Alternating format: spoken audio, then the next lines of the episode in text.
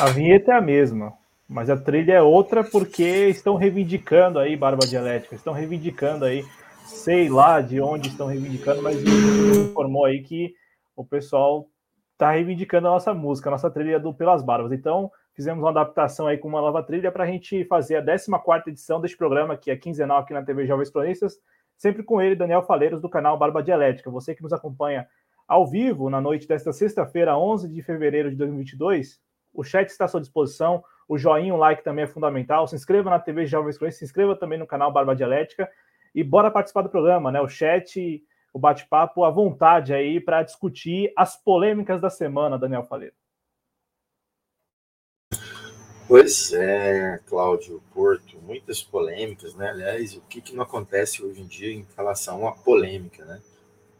Quando não tem polêmica, eles tratam logo de criar alguma polêmica, né? E se tem muita polêmica criada, eles logo criam mais polêmicas ainda para você não nunca deixar de ter polêmica. Né? Então, boa noite aí para a professora Ana, para o grande Denis, né? Professor Denis, lá de Santa Catarina, nosso amigo. Grande irmão Denis, e quem mais estiver por aí vai, se, vai se, se, se mostrando aí para a gente falar merda junto aqui, galera. Bora lá, Cláudio Porto. Daniel Faleiros, a nossa enquete hoje, a enquete que está disponível para quem está nos acompanhando ao vivo aqui na TV Jovens Cronistas, lá no chat, né? A enquete é para você Monarque e Adriles cometeram crime de apologia, de apologia perdão, ao nazismo e a votação está aberta lá no nosso chat, né? Por enquanto, a parcial, a primeira parcial do vídeo, com sete votos, né? 86% responderam que sim, 14% responderam que não. É, Daniel Faleiros, a gente começa com a principal polêmica, porque como você trouxe na introdução, tem uma polêmica ocorrendo agora, exatamente agora no Twitter, é, uma, a repercussão de tweets do Sérgio Camargo, que é o presidente da Fundação Palmares, ele que mais cedo falou sobre o caso Moise e também agora à noite reiterou que já havia dito, né? E isso está gerando a maior polêmica no Twitter. Mas vamos começar com a polêmica que rendeu alguns dias nesta semana e que gerou também debates. É, claro, o principal debate sobre nazismo, sobre comunismo, mas debates laterais que eu acho que vale a pena a gente discutir também, como por exemplo eu estava contando para você antes de começar o programa um debate que eu achei bem bacana sobre a precarização do jornalismo mesmo, né? Como é, figuras que não têm sequer ali informação e tal passam a ocupar espaços que têm alcance para milhões de pessoas e de repente se vê em situações como a do Monar e, e também a, a, do Adriles. Também um outro, um outro debate que é um debate lateral, mas que me parece também interessante da gente abordar, que diz respeito aos algoritmos, né? Como as polêmicas retroalimentam as redes e, e com isso o ciclo vai sempre se recomeçando, né? O ciclo de polêmicas, como você trouxe de início. Mas eu quero aproveitar, Daniel, que você é professor, né? Você tem um canal aqui no YouTube que compartilha conteúdo e conteúdo com fundamentação, né? Principalmente neste ano de 2022, você tem trazido aí um conteúdo que é assim neutro, porque é um conteúdo biográfico, é um conteúdo é, áudios contos e tal, mas principalmente as, as pitadas lá é, biográficas. E então você está tá trazendo um conteúdo muito didático. E aí eu gostaria de aproveitar que você, por ser professor e, e já ter muita experiência na, nesse aspecto didático, para você compartilhar com o nosso público o que, que estava no centro da polêmica do Monark lá no Flow em segunda-feira, quando ele disse que ah, eu sou mais louco do que vocês, eu acho que deveria haver partido nazista no Brasil legalizado e tal. E aí eu acho que é bacana você, por, por ser professor, explicar para a gente até didaticamente. Eu sei que o nosso público já conhece, já sabe o que seria o nazismo e tal, mas acho que nunca é demais reforçar o que, que foi o nazismo e a sua distinção em relação ao comunismo e também a, a outros fenômenos. Bom, é, boa noite aí para Maria Ângela Branco Carnevale e para o Matheus Fernandes, também, nosso camarada de sempre aí. É, cara, veja bem, eu acho que já está bem claro assim que o, o Monark, especialmente, acho que o Monark foi a grande polêmica, né? Embora tenha tido também Madrides e, e tal. É, mas o Monark em específico, como até foi falado agora por, por um muito bem para um, um, advogado que está ali falando com o Rafa, o Rafael do, do canal Boteco, Boteco Connection. É, não é crime, né? Porque precisa haver dolo, né? O cara precisa estar tá expressando uma vontade de, de obter um resultado especificamente de ataques a alguém, enfim, a um judeu ou qualquer minoria que tenha sido atacada pelo nacionalsocialismo. Mas o meu ponto não é apontar um, um crime do, do, do, do, do monarca no sentido de puni-lo criminalmente. Até porque nós, bom, pelo menos eu, por ser antipunitivista, eu tenho que tentar estar tá isento nas questões, independente de se eu gosto do cara ou não e tal. É uma questão de punir o cara e, e quando punir o cara. Eu acho, por exemplo, que em termos de. É, em termos de derivação, em termos de consequência, é que é, é, que é o problema. Né? O que tem que ser observado, eu acho, é o que de consequência tem. Porque é, existem bons pensamentos a respeito do, do, da defesa da liberdade de expressão ou simplesmente da, da gente assumir que o que o Monark falou já é algo que está posto. Né? Ou seja, o que o Monark falou é: eu acho que deveria existir a possibilidade de existir um partido instituído é, nazista no Brasil. Olha, não existe um país, um partido nazista no Brasil instituído. Mas existe um presidente que falou um monte de coisa nazista. Existe um presidente que a equipe dele tem um monte de gente que já fez um monte de coisa que nazistas fizeram e fazem.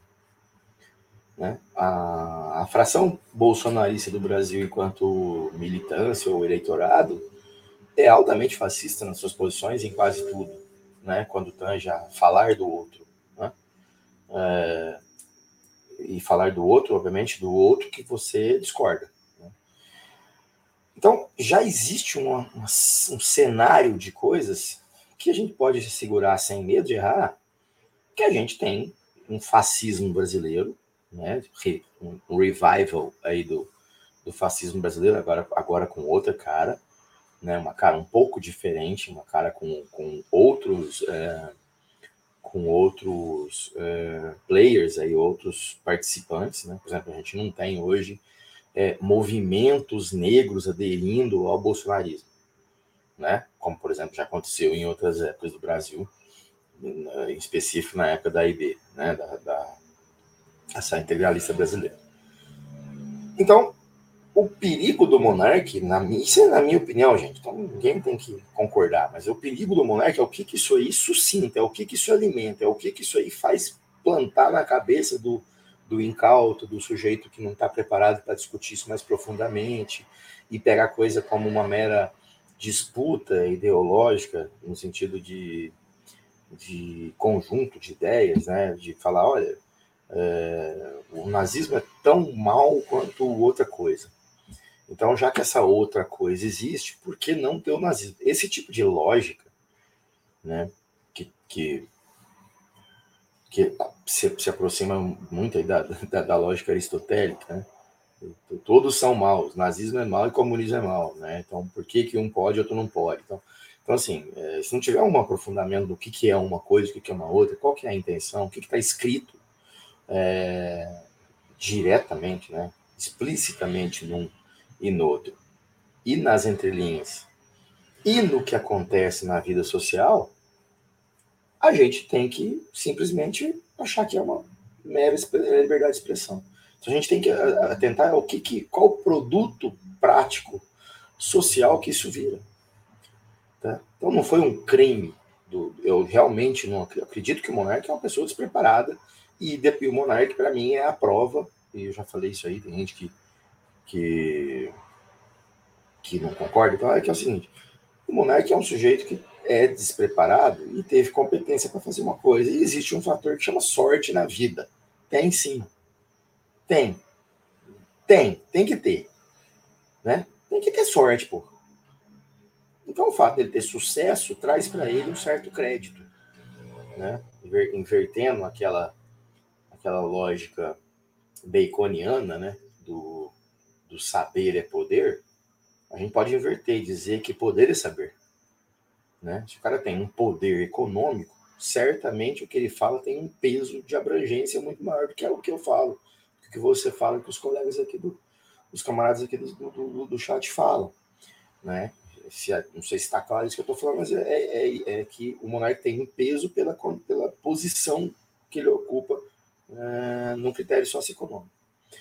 Então, o meu problema é esse, né? O monarca criminoso, tem que prender o monarca. Eu acho que não tem que prender o monarca. Acho que o monarca está tomando um baita prejuízo já na vida aí, já tomou um, um tanto de prejuízo e possivelmente tomará mais no âmbito é, financeiro e acho que até no âmbito das relações pessoais, interpessoais que ele vai ter por aí e também das relações sociais dele. Então, meu problema é repercutir ver o mal social que isso faz. É, o, o que, que isso aí traz para um menino de 14 anos que, que, que, que é meu aluno, que é aluno de todo mundo. É, é Matheus, é, essa possibilidade aí é muito grande, né, de, de cair para cima.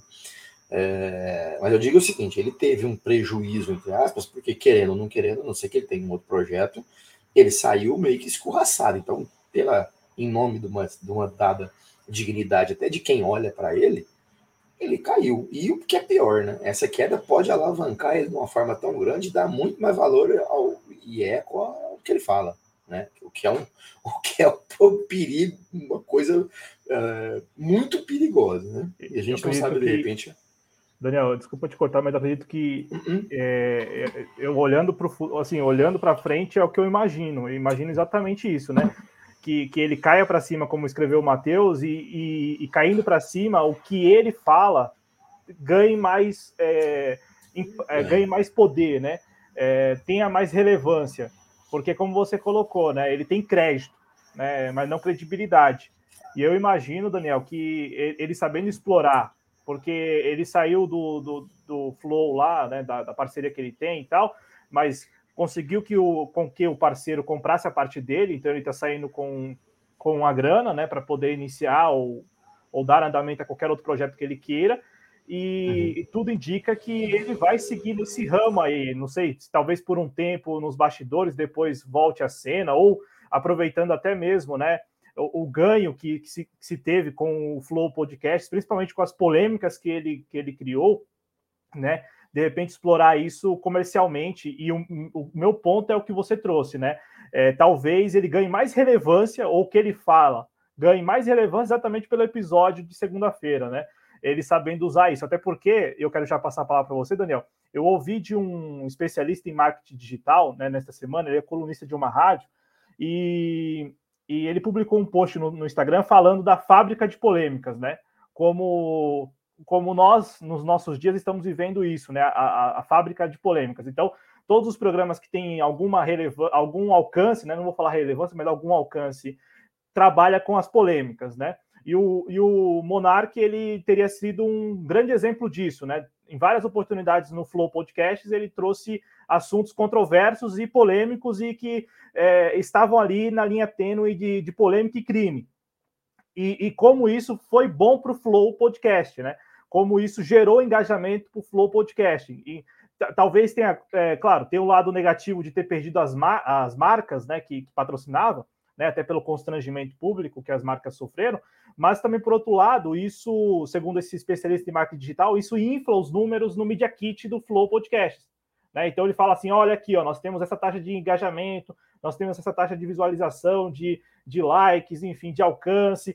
Então, assim, na prática, há o constrangimento às marcas, e as marcas, num primeiro momento, deixam o projeto, deixam de estampar ali, a, deixam de estampar, o, deixam de patrocinar o projeto, mas é, no segundo momento, quando a memória curta das pessoas, né, passa a valer e tal, as pessoas esquecem, as marcas voltam ou novas marcas passam a patrocinar, como ocorreu né, nesse período em que o Monark, esteve no, no Flow Podcast. Então, também é, o quanto disso que nós acompanhamos nessa semana também não tem a ver com isso, né? Com a fábrica de polêmicas, que, que esses grandes espaços com alcances aí estratosféricos também promovem para inflar os seus números do Media Kit lá, que vão apresentar para as marcas, para elas patrocinarem, né? E, e e tudo isso é, é, é, é, um tanto perigoso porque nós estamos, eu acho que nós todos os usuários estamos no meio disso tudo, né? E até não, sei muito bem como desvencilhar disso, né? de repente não cair nessa armadilha, enfim. É, aí eu passo a palavra para você, porque eu gostei desse, desse ponto que você trouxe a respeito do, de, de o Monark talvez ganhar mais relevância, principalmente o que ele fala, ganhar mais relevância depois deste episódio. É, eu acho que em questões práticas, práticas, é, é, um, é um ótimo negócio para ele, é um ótimo negócio para as marcas, até porque a gente sabe hoje que o sujeito que é dono de uma marca é dono de 30 marcas. Então eu paro de patrocinar o Monark na marca A e vou lá na marca D e patrocino ele. Né? Participo, né? Tem grandes grupos de participação das empresas hoje. Né? E o meu problema enquanto professor é o quanto isso aí pode ressoar no menino.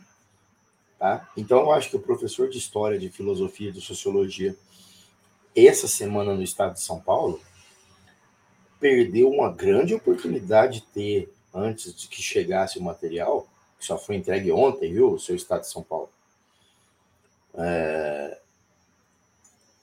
de abordar isso aí de forma didática com a molecada. Eu abordei todos os dias que deu. E, e, pude perceber, pelo menos entre os meus alunos que eu abordei, que existe um coro realmente contra o monarca, pelo menos dos, dos, dos meninos que eu falei. Né? Porque os meninos também vão naquele impacto do nossa, o cara falou bem do nazismo. Né? Eles também não se aprofundam, e isso tem uma, uma vantagem aí né, nesse sentido. Tá? É, mas o meu problema não é com o menino só, o problema é com o menino também, mas ele é com aquele menino que já saiu da escola, que é aquele menino que está com 18 anos ali vendo propaganda de trading o tempo inteiro na internet, né, achando que pode empreender, né, tendo o Monark como um, um case de sucesso, né? E logo que um case de sucesso falou alguma coisa, eu tenho que prestar mais atenção nisso. E o Elon Musk é um ídolo e tal, então, enfim, né? Cria um pacote ali meio um pacote de ideologia ali que o moleque às vezes compra. Então, meu, meu ponto é esse. Eu não acredito que o Monark tenha que ser penalizado criminalmente, porque realmente ele falou uma coisa que ele pensava, que tem desdobramentos muito negativos nesse momento. Eu sou comentando na prática o que, que ele disse diretamente. Obviamente que eu sou muito contra um partido desse nível, porque esse partido vai muito além da nomenclatura. Né? Esse partido ele vai, ele, ele, ele institucionaliza o que a gente repugna. Então você já imaginou o seguinte quadro: você é, é, rechaçando uma fala nazista de um de um partidário nazista, ele falando, cara, cala a boca, estou segurado aqui pela Constituição e pelo estatuto aqui eleitoral brasileiro, que eu posso falar isso aqui. Você já imaginou que loucura? Tanto você teria que ter alterações, né? O artigo. Aliás, eu nem consigo nominar aqui o tanto de artigos da Constituição que você teria que mexer numa situação dessa, né? Por exemplo, direitos humanos, o que, que você faz com eles, né? A não ser que o cara queira, queira fazer um nazismo gourmet. Porque se o cara for nazista mesmo, a gente sabe o que, que é, pô. Né? Então, eu sou contra a institucionalização de qualquer forma, e também por aquele lado prático, né? Eles estão aí. Né? É, eles estão aí. Esses caras estão aí já. Os nazistas estão aqui, né? Para ficar muito pior, a gente poderia tinha que chancelar eles com uma institucionalidade que eles não têm ainda, pelo menos nominal, né? Eles estão meio que na prática. Mas você consegue hoje combater com discurso, com paralelo, fazendo paralelos, justamente com a ilegalidade da coisa e com a, a tosquice da coisa e a, a, brutalidade que a coisa representa, né, cara? É, mas em relação a ter, a, ao comércio, ao capitalismo e tal, isso aí são movimentos ou calculados ou já esperados de acontecer mesmo. E para eles não tanto importa. Essas empresas não são humanas porque, porque tiraram o patrocínio do Monark. Elas apenas fizeram um desvio de rota muito pontual que a própria mídia vai, vai tratar logo de, de, de voltar, né? esse, essa rota para o lugar. Então, acho que o meu problema não é criminalidade, essa coisa moralista de falar que o cara tem que ser preso. Mas meu problema é na, na, na vida prática. O que, que isso aí causa na vida prática das pessoas que não estão prontas a assimilar uma revisão do nazismo para si? Né? Esse negócio de falar, mas cara, será que tanta gente falando? Será que é assim mesmo? Né? Porque, como a Mariana já está falando ali, que a gente tinha falado até antes, né, em off, é, isso aí é, é, até pior. Você tem um, um sujeito pago com dinheiro público, aliás, regiamente pago, né?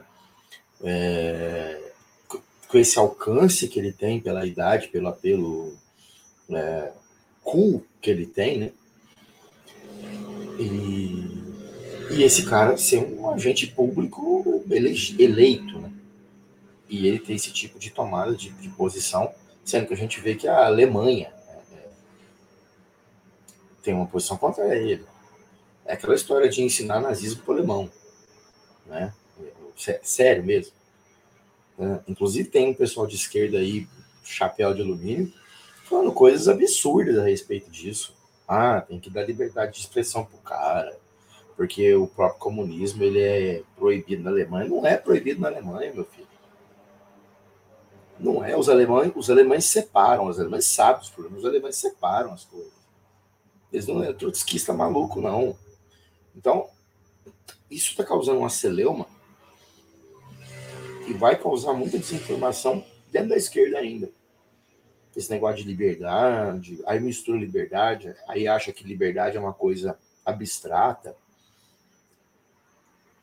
A liberdade abstrata, ela é exatamente a coisa que faz surgir o nazismo. Liberdade. Tudo é liberdade. Não, liberdade. Quero liberdade. Liberdade de não ter liberdade. Mas, como assim? a sua liberdade de cercear a liberdade do outro, como é que como é que se completa esse essa lógica, né? Eu quero liberdade, mas eu tiro sua liberdade. Eu quero continuar tendo liberdade e ficar tirando sua liberdade, né? Mas eu prego que quero liberdade. Então, hoje é tratado muito. É, é, eu ainda não tinha pensado do ponto de vista do Barba. Que droga, fiquei preso apenas na fala do cara sem pensar na consequência dessa fala. Então, o meu problema é justamente porque tem vários, vários vieses para a gente olhar. Né? A pessoa não poder dar uma, uma posição dela realmente é triste. Mas essa posição ela é qual? Que posição é essa? Se essa posição for uma posição meramente de ideia, de, de opinião mesmo, né? De, de você simplesmente falar, não, eu prefiro isso aqui, eu acho isso aqui. Por exemplo, eu tenho críticas ao comunismo, tá? Por quê? Ah, porque não sei o quê. E tiver uma base naquilo ali, vamos, vamos respeitar. Isso não vai mudar o pensamento comunista, isso não vai ter uma alteração na sociedade. Agora, eu sou favorável que você tenha uma doutrina aí que pregue na, na no âmago dela, o que é intrínseco dela, exterminar uma pessoa, uma, uma, um grupo. E aí exterminar não é a ideia, exterminar o cara. Né? E a gente tem um universo de 210 milhões de pessoas no Brasil e de 7 bilhões de pessoas no mundo. Se isso vira uma bagunça e a gente começa a fazer lei de médias aí, daqui a pouquinho a gente tem 500 milhões de nazistas no mundo. Entendeu? Se é que não tem, mas você já imaginou um negócio desse? As instituições não dão conta de, de, de fazer um negócio desse, de, de parar uma coisa dessa. E tem uma máquina midiática que, a partir do momento que ela sente o movimento histórico, não duvido nada dela abraçar a coisa loucamente. Abraçar com beijos molhados mesmo. Né? Mas aí mudando, às vezes, alguma característica principal. Não. Um verniz, né? Dando um verniz ali. E... Um vernizinho e tal, é. é. O... Boa noite, Merlin. Boa noite, Marcos. Boa noite, Felipe Domingos. Eu acho que eu não tinha falado boa noite para Adriano também, nem para o Leandro. E o Denis, espero que ele tenha voltado esse vagabundo aí, porque ele devia ter saído da live lá no começo, né? É, é o Adriano tá aqui no chat falando que o Monark pode ir para a Fazenda e ainda é capaz de ganhar. possível. É, é o, e, e, é uma subcelebridade, né? O, um, um, outro ponto da discussão que, que me pareceu razoável de conversar com você, Daniel, diz respeito sobre a precarização mesmo do jornalismo, né? Porque o, o vídeo os vídeos do Flow Podcast alcançam milhões de visualizações no, no, no YouTube, fora o alcance nas outras redes, né? Ah, só no que diz respeito a, a, esse tema, né, da fala do Monark, a resposta dele, a saída dele do Flow Podcast, enfim, tudo isso também movimentou demais o algoritmo em espaços que não são ocupados por. E aqui não, não estou fazendo a defesa de que só pessoas formadas devam ocupar espaços, e como você mesmo colocou, ele fez uma aposta junto com um colega dele lá, acho que é o Igor, o nome do parceiro dele lá no Flow, fizeram uma aposta, uma aposta é, em algo que já, já existe, né? Nos Estados Unidos, né? Como, como diz o, o Daniel, como dizia, né? O Chacrinha, né? neste mundo nada se cria, tudo se copia. Então, é, os caras foram lá e trouxeram, importaram o formato de podcasts dos Estados Unidos e deu muito certo, né? E aqui no, e aqui no Brasil eles foram precursores né, nesse sentido. Então, por acaso, todos os outros podcasts vieram depois do Flow Podcast. Então, assim, não tirando o mérito né, dessa, dessa aposta, desse investimento inicial, enfim, desse, né, desse caráter visionário no aspecto de comunicação deles. Não tirando é, este aspecto, Daniel, mas nós estamos acompanhando na, na, no universo das redes sociais muita gente que acredita mesmo que está numa mesa de boteco sem, sem que do outro lado tenha milhões de pessoas assistindo, milhares, sei lá, dezenas, centenas de pessoas. É, e aí eu quero te perguntar, é, você acha que esse tipo de conversa ele é, ainda é próprio numa mesa de boteco, lá sem câmera, sem nada e tal? Ou você já você também pensa que nem numa mesa de boteco esse tipo de conversa deveria ocorrer, esse tipo de opinião deveria ser é, proferida e tal? É, o que, que, você pensa a respeito disso? Porque muita gente falou, eu, pelo menos eu vi uma, uma, parte da discussão a respeito do papel do jornalista nessa história, né? É, tudo bem que eles estão dando a opinião deles ali, né? Mas não necessariamente, como você colocou, eles têm aprofundamento a respeito dos assuntos e tal, eles pesquisam a respeito dos assuntos. Tanto é que uma característica do programa é exatamente a característica do programa é exatamente uma conversa em que o convidado fala muito mais do que os entrevistadores, né? Eles estão ali mais só para mediar mesmo e ainda assim tocar a bola. É, é um, é um, negócio bem descontraído.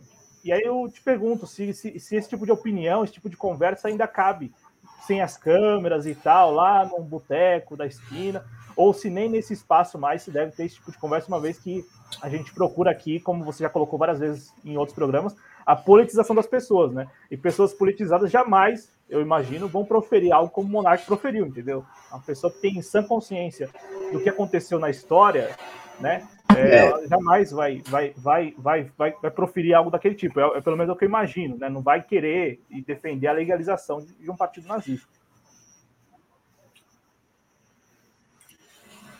Sim, não, eu acho que eu, cara, é controverso isso, mas eu acho que a opinião do cara no boteco, infelizmente, ou felizmente, ela, a gente.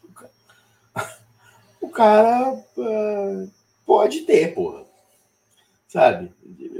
Porque eu sou. O meu medo é o desenrolar é, público no sentido de alcance. Porque o que está claro aí é a força que tem. Tá claro assim, né? Tá claro, 150 mil vezes por dia tá claro isso. Mas isso aí só para a gente ver o seguinte. Teve uma galera de esquerda protestando contra a Dilma em 2013, Piquet foi preso. Foi preso. Aquele rapaz que estava com, com, com, com vinagre, né? Pinho sol, ele ficou preso, cara. Quer dizer, quem é ele que é o monarca? O monarca é um cara que tem poder econômico, cara. Sim, comparativamente com, com o, o é Rafael, né? se não estiver enganado, aquele rapaz que ficou preso. Rafael Braga. Que tá preso. Rafael, então. Você pega, cara, por que, que ele foi preso e o Monark não foi preso? Os dois deveriam ter sido presos? Não, nenhum deles deveria ter sido preso. Mas por que, que o Monark não foi? Não é porque foi feito justiça com o Monark. Né? É... Então, acho que, não sei, eu acho que a opinião pode pôr, só que o Monark tem um poder econômico e esse poder econômico foi preponderante, né? E, então, eu acredito, é, eu não sei o que, que os amigos aqui, deixa eu dar uma olhada aqui, que está muito ruim aqui, acho que eu consigo ver. É, sim, Wesley tomando uma estela. É, só não entendo essa gente que se diz de esquerda tão puntivista que quer prender o monarca. Não sei a posição dos outros companheiros, eu sou contra, teoricamente, a prender o cara. Eu, é porque, igual a questão do dolo mesmo aí. Eu não sei se teve um dolo dele nessa pensão e tal. O meu problema é no que isso causa na sociedade, principalmente na sociedade incauta. Né? É... E acho que, por exemplo, a questão do Kim é mais temerário. O Kim é mais temerário. Porque é um, o Kim é um sujeito que as pessoas votaram nele. Né? Então, acho que um, um bom um bom índice, uma boa medida é ver o que vai acontecer com quem nas próximas eleições. Né? Para a gente ver qual, qual, que é a adesão de quem votou no Kim a esse tipo de ideia, uma vez que a gente espera que o cara fale, peraí, meu amigo, você não tem que ter esse tipo de posição, sendo um cara que toma decisões ali dentro, ali, mesmo que seja unitária, mas que vai ajudar a tomar decisões ali no Brasil, que vai para esse caminho, porque é, já é um absurdo completo você fazer essa essa essa comparação que gera esse relativismo aí do nazismo e do comunismo. Porra. Pô, o, o comunismo é o cara que combateu o nazismo. O comunismo é o cara que antagonizou o nazismo. Não fosse os comunistas, né? Não fosse as batalhas de Stalingrado, Berlim, que é onde o bicho pega mesmo, que é onde as coisas começam a virar eca a entrada dos bolcheviques, sabe-se lá o que a gente estaria fazendo aqui agora. Qual nossa tratativa, como é que a gente faria, em vez de fazer joinha, assim, o que a gente estaria fazendo. Pô. Então, assim, é, esse tipo de relativização é problema. Né? Então, quando você pega monarcas fazendo isso, mas em vez de ser duramente combatido na hora por um deputado federal, que é um agente público eleito, que ganha dinheiro público, é, que é através da gente, e o cara faz coro com ele, isso é uma coisa muito mais. Isso é um, uma, uma chave muito mais é, para a gente prestar atenção né, nessa ótica.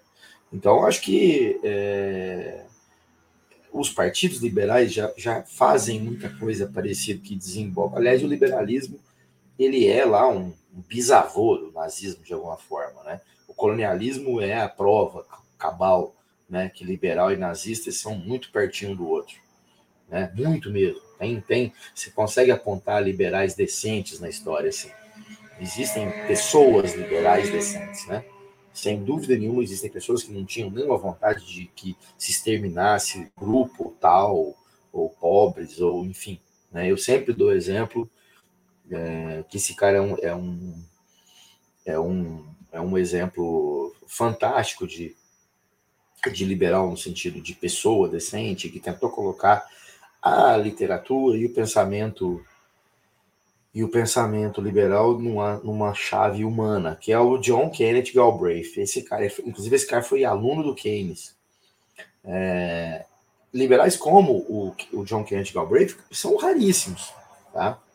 É, no geral, liberal econômico, liberal em costumes e tal, ele é muito próximo do fascista. Então a gente, como foi muito é, bem falado por bastante gente, já tem um, um, um, um, um nazismo imposto de alguma forma para nós aqui. A institucionalização é complicada, porque você daria uma carta em branco para que isso aí se tornasse legítimo, e você não teria como combater dentro de uma legitimidade, se ficaria de igual para igual, e aí eles ganham, porque eles detêm a força econômica, detêm a força da mídia. Então, é, acho que é, o papo de boteca é complicado a gente cortar, mas a gente tem que ver essas coisas macro, né? É, não, eu, eu acho que exterminar pessoas, Merlin, é, é bom desde que tenha algo que justifique a estada de uma maioria de pessoas. Então, ó, vamos eliminar maquiavelicamente, maquiavelianamente falando, vamos eliminar um grupo que só faz mal para a sociedade, para que um montão, ah, bom, alguém vai sacar a cartinha aí do utilitarismo. Mas eu acho que é isso até que você está querendo dizer aí. É, Sim, porque eu acho que se tem pessoas que atrapalham a, a, a coletividade no sentido de extermínio dela, se você tiver que acabar com essa pessoa para se manter esse estado de coisa, com certeza você tem que matar o cara. Outro dia eu estava numa live que eu fui, eu não me lembro quando que foi, que tinha uns quatro nazistas no, no, no, no meu chat. E o cara me perguntou, um deles me perguntou, e eu não estava vendo bem o, o o, a figurinha do cara ali. E aí alguém no chat falou, Daniel, é... não, Felipe Domingos, é nazismo. Não tem conversinha de educação precarizada, não. Não tem conversinha de educação precarizada, não. O governo Bolsonaro é um governo fascista no talo, no talo, que pegou realmente um monte de questões culturais aí e abarcou, né? É... Então, a educação precarizada não quer dizer muita coisa, não, porque tem países com educação precarizada e não tem esse tipo de coisa. Eu acho que é um movimento histórico que está acontecendo que pega os escolarizados, inclusive. Né? Então, é nazismo, sim. Eu acho que institucionalizar ele que é problema, né? Então, acho que é, se a gente for ponderar a questão, por exemplo, não vamos punir o Monark, mas vamos falar bastante da coisa. Vamos fazer realmente, então, já que o Monark caiu para cima, que ele pelo menos não fique como a figura redentora da imagem do nazismo. Que o outro lá não fique como uma outra figura redentora de um. Porque o outro, o outro cara, se você pega o que ele fala antes, é impossível você não inferir que ele fez aquilo com 100% de certeza o que estava fazendo. Ele fala: o nazismo matou 100 milhões de pessoas, 6 milhões de pessoas. E o comunismo, que matou 100 milhões, está aqui institucionalmente, e ato contínuo, ele faz o gesto. E ato contínuo do gesto, ele vira a cara, vira de novo a cara e sorri ele avisou para aquela galera que ele fez o que ele tinha combinado de fazer no apito de cachorro, no whistleblower lá, para poder é, avisar para a galera que está ali fazendo um combate e levantando uma bandeira. E olha para você ver, tinha acontecido ontem o negócio do Monark. Você subiu a hashtag do nazismo lá em cima esse cara vai 24 horas depois lá, faz um discurso relativista, coloca o comunismo num nível muito pior e faz uma saudação nazista. Não parece que é um negócio muito louco? Parece que é muito. Realmente parece que tem aquela história do. Igual no South Park tinha muito. Os caras se reúnem lá, oh, vamos fazer isso aqui, tal, tal, né? vamos, vamos armar aqui e tal. Né? É, porque dá certo, tá, tá, tá, dando certo, né? É,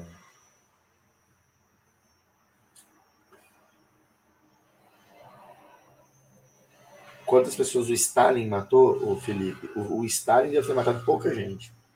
O Stalin deve ter matado pouca gente. O Stalin mesmo deve ter matado pouca gente. Né? Isso está me chamando de ignorante nisso aí? Vai lá no meu canal, lá e entra lá vamos discutir nazismo lá, eu sei. Fala o que você quiser, tá? Não que vocês conversem comigo, não, porque isso aí, para mim, isso não vale nada. Né? O capitalismo seu, do seu candidato que está industrializando, matou mais gente que o Stalin e o Hitler junto um monte de vezes, tá certo? Então não vem que você conversa, não, tá? Ignorância não é mãe de porra nenhuma, tá? É... E sim, Stalin, dentro de, de uma pragmática ali, é isso aí que tem que ser mesmo, tá? Claro que eu acho que é, é sacanagem dos caras vir relativizar o que o Stalin matou, porque ele matou mesmo, mas tem gente que ele matou que não precisava ter matado. A minha questão com o Stalin é essa. O meu problema com o Stalin é matar quem não precisa matar, e matar comunista. Esse é o problema. Não é matar vagabundo, reacionário, em, em, que estava querendo deixar o povo se fuder também, não. Tá? Então, Maquiavel, meu filho. Maquiavel. Fala aí, Cláudio Porto. Ô, Daniel, só dois registros. O primeiro registro em relação ao que o Matheus trouxe. O Matheus escreveu aqui no chat que a Câmara Municipal de Maceió aprovou uma lei que praticamente equipara o comunismo e o nazismo essa semana. Eu quero, quero informar vocês que a vereadora Teca Neuma, do PSDB lá de Maceió, publicou no, no Twitter dela ontem que, é, gente, circulou recentemente uma notícia falsa que a Câmara teria aprovado com unanimidade o dia de luto para as vítimas do comunismo.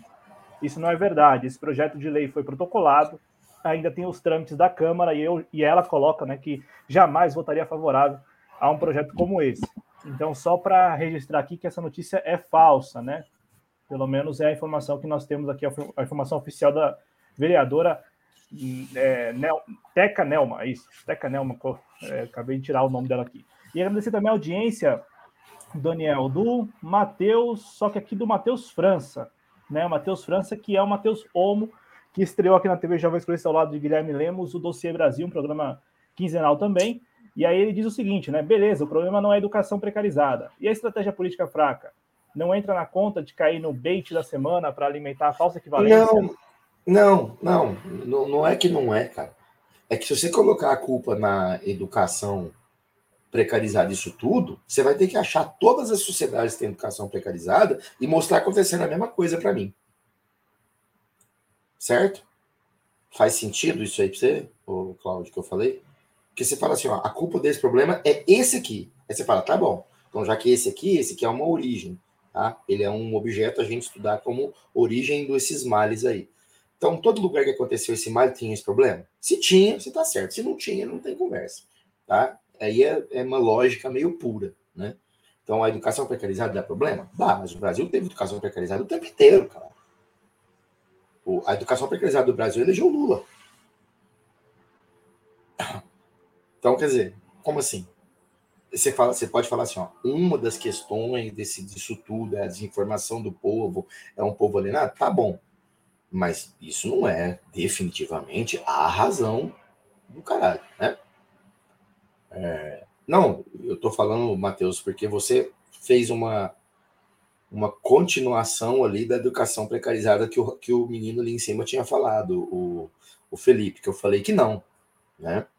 Eu digo o seguinte: a educação precarizada faz parte de qualquer problema social no que tange a vida do país, socioeconômica, etc. Sim.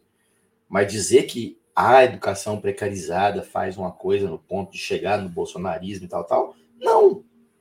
Não, não é assim. É lógica inversa. Se a gente tirar daí, funciona. É igual quando os caras falam, o PT fez não sei o que que deu nisso aí. Tá bom, então tira o PT e coloca o mesmo quadro igual com um partido lá que chamava chamava é, é, é, chinforínfula. Não tinha a mesma coisa? Tinha. Então não é o PT. Ponto final. É um, um contexto, é uma história. A história funciona, ela, ela existe. As coisas históricas, por isso que não existe aprender com a história. Tá? Você pode aprender pontualmente com a história, mas você não pode repetir exatamente o mesmo movimento histórico acreditando numa, numa consequência igual. Olha, lá em 1910 fizeram isso aqui na história, o resultado foi X. Então eu não posso fazer agora que vai ser o mesmo X. Não. Não, não é o mesmo X. Né? O, o Daniel, o Fritz está lembrando aqui do, do Alvin, né? Do Roberto Alvin. Excelente comentário, Fritz. Que foi secretário de Cultura, né? Do, do governo Bolsonaro em 2020 e gravou aquele vídeo, né? Também houve muita repercussão e depois daquilo ele saiu, né? Ele saiu ali. É, muita gente falou assim: ah, ele saiu pela, pela, pela porta dos fundos, mas é, até, até hoje ele segue com a vida dele. É um diretor aqui em São Paulo, um diretor cinematográfico e tal. É medíocre, né? Mas está lá, segue trabalhando, segue ganhando trocado dele, segue com a vida dele. E como a gente já falou, tanto o Monark deve, caiu para cima, né? Uma vez que ele sai com dinheiro e tudo indica que vai tocar projetos, como também o Adriles, o Adriles Jorge, que você se referiu agora há pouco, deve se candidatar a deputado federal nas eleições deste ano, né? E aí você disse que, que o Kim Kataguiri é bom ver como que vai ser a reação, né, ali nas eleições e tal a ele. Você não acha que a memória é curta demais e que não chegará nem às eleições e que isso tudo não deve passar desta semana que vai se encerrando amanhã? O que, que você acha? Eu acho o seguinte: é, é, o Glaucio comentou ali que elegeu o Ciro Gomes também, então é, é verdade, a, educação precarizada elegeu o Ciro Gomes. Então para de votar no Ciro Gomes, segundo sua própria lógica, o Felipe Domingos. E o Felipe Domingos está num dia ruim, né? Ele está falando ali assim: os únicos certos na história do século XIX foram os anarcos. Não, não foram. Não foram eu, eu, eu não concordo. Eu não concordo. Até porque se eu falar assim, os únicos certos de algum lugar, complica, né? Porque aí eu vou ter que eu vou ter que invalidar tudo que o marxismo acertou até agora. Né? Tudo, só tudo. E olha que eu acho que ele acertou alguma coisa aí, né? Então, eu estou falando que os anarquistas são errados? Lógico que não. Mas esse negócio de os únicos é complicado, né? Os únicos não. A gente não tem uma história que comprova que únicos de alguma coisa foram certos em algum momento. Não, não me lembro. Né? Não me lembro. É, existe uma, um pensamento que é, é, muito similar e depois ele, ele cinde por N fatores, né, que eu não gosto de discutir, porque é discutir sexo dos anjos, é falar que eu tô certo, você tá errado e tal. É... Ah, não sei, né? Eu, eu não sei disso aí, não, galera. Isso aí a gente pode discutir depois. Não, não concordo também com essa posição. Acho que a miséria, a miséria da filosofia discorda de você, porque o Marx deu um corno pro dono aqui lá e foi uma coça mesmo, né? Não foi, não foi só um corno, não. Foi, um, foi, um, uma surra. Mas eu entendo que o pensamento anarquista tem excelentes é, é, é contribuições, concordo na questão de Constad, concordo com tudo quanto é coisa sacanagem que teve com, contra os anarquistas é, a, a, no pré-guerra e no, no, na guerra também, tudo certo. Concordo com o teórico muito bom que o, que o Bakunin foi, que o Kropotkin foi, Proudhon mais ou menos, mas os únicos, Aí tá de brincadeira, né, velho? Aí tá de brincadeira. Né? Até porque eu precisaria de ver é, a estrutura organizacional da anarquia funcionar com um bilhão de pessoas. Funcionar com 5 mil pessoas? Beleza. Beleza. Quero ver, quero ver o ser humano perfeito funcionar sem estrutura organizacional nenhuma. É, esse é o grande ponto para mim. É esse o grande ponto para mim. Grande ponto para mim com a anarquia é esse. Olha, existe uma comunidade anarquista X que deu certo. Sim. Vamos fazer virar ela dez vezes e ver se ela funciona. Não aconteceu também. Mas aí tem o Glaucio, que é entendido. A gente pode conversar disso depois. Não gosto disso, de ficar falando assim: olha, minha teoria é muito boa, isso é ruim. Isso não é verdade. Né? Isso não é verdade. Né? Isso, isso, e também não seria verdade se a gente fizesse o contrário. Né? A gente estava conversando até sobre outro dia, não me lembro se foi lá do Guilherme, que a gente falou sobre o Stirner e tal, a importância que tem o Stirner ali no, no, no Nietzsche, e o tanto que isso aí traz um contraponto ao, ao pensamento coletivista, no dentro do pensamento individualista, enfim, tudo isso aí vale para mim. Eu, pelo menos, respeito e tem muito valor. Então, não, não vou aceitar com o neguinho, ah, mas o, o, o anarquismo é o único. Não, não é. Não é, não é, não é. Definitivamente não é. Né? Quem, quem leu alguma coisa da filosofia da miséria e depois leu a miséria da filosofia, sabe o que eu estou falando. Mas, para não ir para outro caminho, a coisa, vamos continuar aqui. O, a Never chegou aqui. Agradeço a Never né, pelo carinho da audiência e principalmente pelo ativismo digital que ela faz em nome da TV Jovens Cruês, compartilhando o link nos grupos que ela participa. E o Matheus Romo, que nos deixou aqui né, da, da, da transmissão, mas escreveu antes que, é, retificando o ponto, né, bolsonarismo é a expressão de uma guerra cultural vencida pela extrema-direita, manietada pelos generais. E aí ele escreve, né, acorda esquerda e veja o Brasil como ele é. Matheus Romo, que quinta-feira agora, né, na próxima quinta-feira, lá de Guilherme Lemos, estará aqui na TV já Exatamente, o, o Glaucio, eu concordo tanto com você que é por isso que eu acho que não pode falar que os únicos são anarquistas. Porque se o anarquismo tem várias linhas e vários autores, como tem de fato, idem o comunismo. Né? Ou alguém está pensando aí que comunismo é invenção do Marx. Né? O Marx bolou a, a, a, a alcunha e a coisa comunista nem a pau. Né? O Marx ele é um cara que é, também não sei por que, que todo mundo não, não faz isso, né? Por que, que as pessoas, por, por, pelo bem da honestidade, não falam? O Marx é um cara que abertamente bebeu águas demais da conta. Né? O Marx, quando ele inventava as coisas, ele inventava. Quando ele não inventava, ele citava quem que ele estava falando. Né?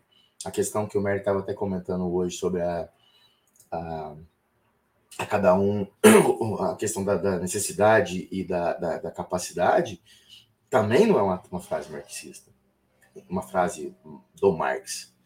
É uma frase que o Marx pega de autores anteriores, inclusive do amigo dele, o Heinrich Heine. Mas é lógico que ele incorpora porque ele entende é, o poder que aquilo ali tinha. Né? Então acho que esse é um grande, é um grande é, handicap do Marx, né? Saber olhar sobre ombro de gigantes, né? Isso que eu acredito que, sem dúvida nenhuma, o, o, o Bakunin, quando chega na França também, anda sobre ombro de gigantes, reconhece isso, cresce muito, é um hegeliano, de esquerda, né? Então ele sabia da importância da filosofia hegeliana. Então, se a gente ficar falando aqui, os únicos, então eu cago tudo no, no marxismo, cago no leninismo, então, por consequência também? Aí acho que não, né? Acho que acho que é, é quase que tautológico, não, não dá para a gente acreditar. Um cara que vai lá e aprende grego em dois, três meses, naquela época não tinha internet para poder ler as coisas nos originais, né? Não, eu acho sacanagem. Né? Da mesma forma que eu acharia sacanagem alguém falar, diminuir a obra do Bakunin, a história do Bakunin, pelo, pelo o, o cabedal foda que o, que o, que o Bakunin tinha. Né? Então eu vou chegar aqui como comunistinha recalcada, não, esses anarquistas aí, não. Eu não sou assim, eu dou valor para todos. Dou valor para o Feuerbach. Não fosse o Feuerbach, a gente não tinha o desenvolvimento da sociologia proletária e a sociologia da religião do Engels, por exemplo. Né? E para além do essencialismo e tudo mais. Né? E é a mesma coisa o Marx e a mesma coisa todos os outros autores do século XIX. século XIX é muito rico, é o século realmente da cultura, né? Porque herdou de Hegel muita coisa, né? Herdou, obviamente, do, do kantismo também alguma coisa, para bem e para mal. A gente tem no século XIX, a gente tem Stirner, a gente tem Bruno Bauer, a gente tem Nietzsche, né? A gente tem até as coisas para se questionar, como o Bernstein, por exemplo, como o Karl Kautsky, como a, a, a Vera como o Jorge Plekhanov, então você tem o, o Isaac Rubin, tem muita, estou falando todo e até no final, tá? Porque o Isaac Rubin vai morrer lá no século XX, claro. Mas estou falando aqui, o século XIX, além dele dar o ele intelectual que viveu lá e tal, e produziu lá, ele legou muita coisa para o final. Né? Ele deu Stalin, ele deu Lenin. Né? Então, sim, vamos respeitar. Né? Respeita aí.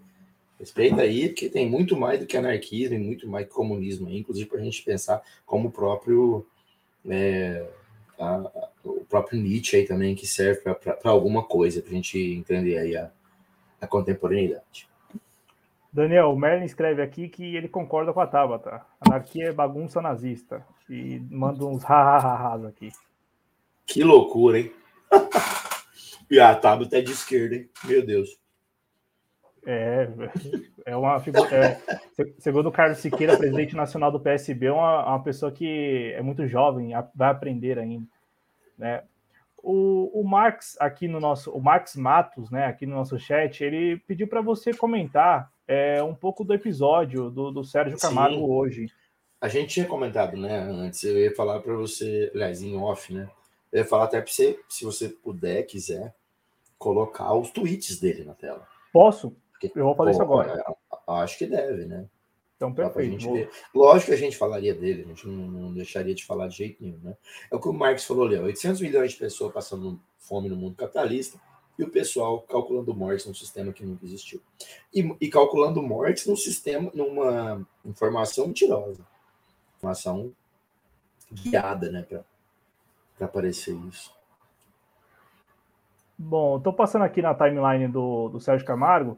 Só, só registrar né, que depois da reação ele começou a twittar né, vários, vários posts, e um deles é este post aqui, né, da, da Tatiana Regina Reis da Silva, uma soldado da PM aqui de São Paulo que morreu né, num, num assalto, e aí um assalto cometido por menores de idade, né, aqui em Guarulhos, salvo engano, na região metropolitana. E aí ele, ele faz aquela, aquela, ele se vale daquela máxima, né? Vamos falar de herói de verdade, que prendia vagabundos em vez de andar com eles e tal, porque ele criticou o fato da esquerda ou de movimentos. É, é, eu lamento, lamento, muito pela, lamento muito pela Tatiana, mas quem matou a Tatiana foi a, a condição de coisas que o Estado, que o Sérgio Camargo representa, né? E aqui o, o comentário mesmo, né, o Daniel, o post que gerou toda uma polêmica nesta sexta-feira foi este aqui, tô descendo, né? Cadê aqui? É, ele que escreveu sobre o congolês que, que morreu. Todos que assistiram o vídeo viram a situação, né? Antes de assistir o vídeo mesmo, muita gente já é, solidarizou, mas com o vídeo fica muito claro, né? A, a condição da morte do Moise. E, e aí ele escreve o seguinte: abre aspas para o Sérgio Camargo, que é presidente da Fundação Palmares. Moise andava e negociava com pessoas que não prestam. Em tese, foi um vagabundo morto por vagabundos mais fortes. A cor da pele nada teve a ver com o brutal assassinato. Foram determinantes o modo de vida indigno e o contexto de selvageria no qual vivia e transitava. À vontade, Daniel. É, então, é... depois não dá para não usar, né, o termo, né, cara? Esse cara, além de ser, ele, ele é um capitão do mato, mas isso aí não é uma coisa que ele fez para dar essa, essa, essa repercussão? Né? Sim, com não, não parece que ele, né, não, não é um mero comentário, né? Não é um mero comentário, né? É, é um comentário para fazer isso aí, né? E que detalhe, grande Rogério Matuque, beijo no coração, professor. Grande, grande Rogério, se inscreva lá no Rogério. Tamo junto, Rogério. É, é, e a Ana falou um negócio ali em cima, que eu acho que vai um pouco de. se relaciona com isso. Que ela comentou ali. Concordo com o Daniel que esse pessoal é satelicamente limitado de raciocínio. O que me incomoda é que, com toda a nossa dialética, ainda andamos a reboque da pauta dos outros. Eu acho que, não, sei se. É óbvio que ela não falou baseado no Sérgio Camargo, porque quando ela comentou isso aí, é, a gente não tinha falado do Sérgio Camargo ainda. Mas você vê como é que, aí também pegando um ganchinho no que você disse agora há pouco, da jornalismo fique fazendo esse tipo de. de esse tipo de, de, de movimento que leva a gente, né? E, e muitas vezes por gente que não é jornalista. Mas esse cara, o que, que ele fez, cara? Ele pautou a gente. Ele tirou a gente de falar do nazismo. Ah, ele tirou? Não sei. Mas ele tentou? Ele tentou. Ele tentou. Porque você para de falar do monarca, você para de falar da dele, você para... aí você fala dele. Aí você, ele, se, se, ele se coloca na cruz aí como o capitão do mato preferido do Bolsonaro e que vai gerar um movimento intragado né? Intra, não é intragado de intragado de trago, não, é intragado. Do gado chamar a gente agora de racista. Entendeu? O gado chama nós de racista por estarmos aqui fazendo um comentário sobre o Sérgio Camargo, que é preto. Que é isso aí mesmo, em grande parte. Cara. Esses esquerdistas falando de racismo, mas tá todo mundo xingando o Sérgio Camargo definitivamente ele, eles manjam mais do que a esquerda, né? Definitivamente, né? A esquerda precisa aprender. Diz o Merlin que o PT, e aí eu acho que deveríamos estender isso a todos os partidos, né? Que o PT deveria gastar uma grana mensal lá com, com mídia, com, com campanha, com, enfim. E de fato, a gente, a esquerda precisa gastar dinheiro com esse tipo de coisa, né? Para criar essa engenharia reversa. Porque isso é isso. Né? Ele, é uma merda que gera um, um engajamento. Quando o engajamento começa a ficar muito forte nessa merda, eles criam outra merda. E a gente fica pulando de merda em merda. Né? E esquece, por exemplo, que já começou as, no Zap Zap aí e tudo mais, as vários, vários videozinhos do Bolsonaro ter feito a transposição do São Francisco, né? Ele fez a transposição do São Francisco, enfim, né? É, é, Ana, se aplica também, certeza que você ia pensar isso. Então, assim, se aplica. Sim, é, é o que eu tô falando, Merlin. Eles definitivamente ganharam de nós. Eu não sei se eles ganharam a de eterno, mas acho que eles estão ganhando de nós. Eles estão ganhando. É, o Olavo fez um trabalho muito bom, quem herdou está no automático ainda e a gente não conseguiu ainda. É, a gente não conseguiu. É, realmente, o que o Matheus está falando, a gente não conseguiu ainda tomar ação. Né? A gente fica só reagindo. A gente não conseguimos nós dar a pauta, né? É, e, e, e eu, eu, eu, não sei. Eu não sei o que você pensa, Daniel, mas eu acho que é, tudo isso é muito previsível, né? Ou era muito previsível, já que nós estamos caminhando para o último ano de mandato do presidente Bolsonaro. Tudo indica que, ao término do mandato do presidente Bolsonaro, é, essas figuras e, e, essas opiniões elas vão voltar para os seus devidos lugares, que, que, que querendo ou não, é, fica mais restrito aqui às redes sociais e, e sem, muita rele... sem muito alcance.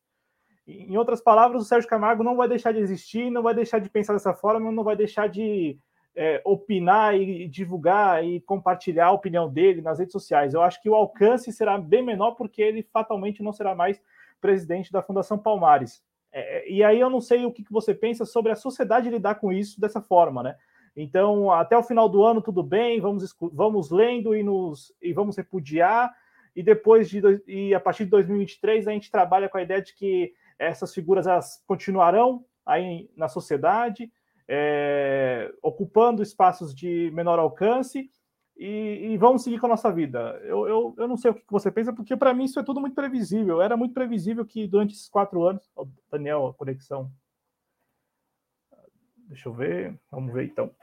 É, a conexão do Daniel, pelo jeito, caiu, mas eu quero continuar só para concluir minha opinião de que a partir do ano que vem, muito, assim, pelo menos é o que eu espero, né? E também mais ou menos o que eu visualizo. É, ah, é, mãe de nada? Não, é que eu imagino que a partir do ano que vem, é, essas pessoas elas vão voltar no automático também para os seus lugarzinhos aqui na, nas redes sociais. E vocês que estão aqui da comunidade do Barba Dialética, com certeza eu, eu sei que vocês conhecem canais que, que aqui nas redes sociais, principalmente aqui no YouTube, é, o Daniel mesmo falou, né, de neonazistas, nazistas que estavam tumultuando no chat onde ele foi participar e tal. Assim, esse, pessoal eles existem, estão aqui e eu acredito que o caminho do o caminho natural do Sérgio Camargo é, assim como de outras figuras que estão no desgoverno Bolsonaro, é, é voltar, né, para para esses ambientes que, que eles não têm muito alcance. O Daniel está voltando aqui. Daniel, nos escuta? Escuto, e o negócio resolveu aqui, como sempre, ficar instável. Então vamos tentar um pouquinho ficar sem câmera, tá? Só para poder. Câmera, só para poder ver se estabiliza aqui, beleza? Não, perfeito. A esquerda pra... tem que aprender a jogar sujo. À vontade. Mas nós... Pode falar, não, tô só lendo o comentário do Merlin mesmo ali. Não, Daniel, é, é, eu só não sei se você conseguiu escutar minha opinião, é de que isso tudo é muito previsível e que, na, pelo menos é o que eu imagino, vai terminar no final deste ano.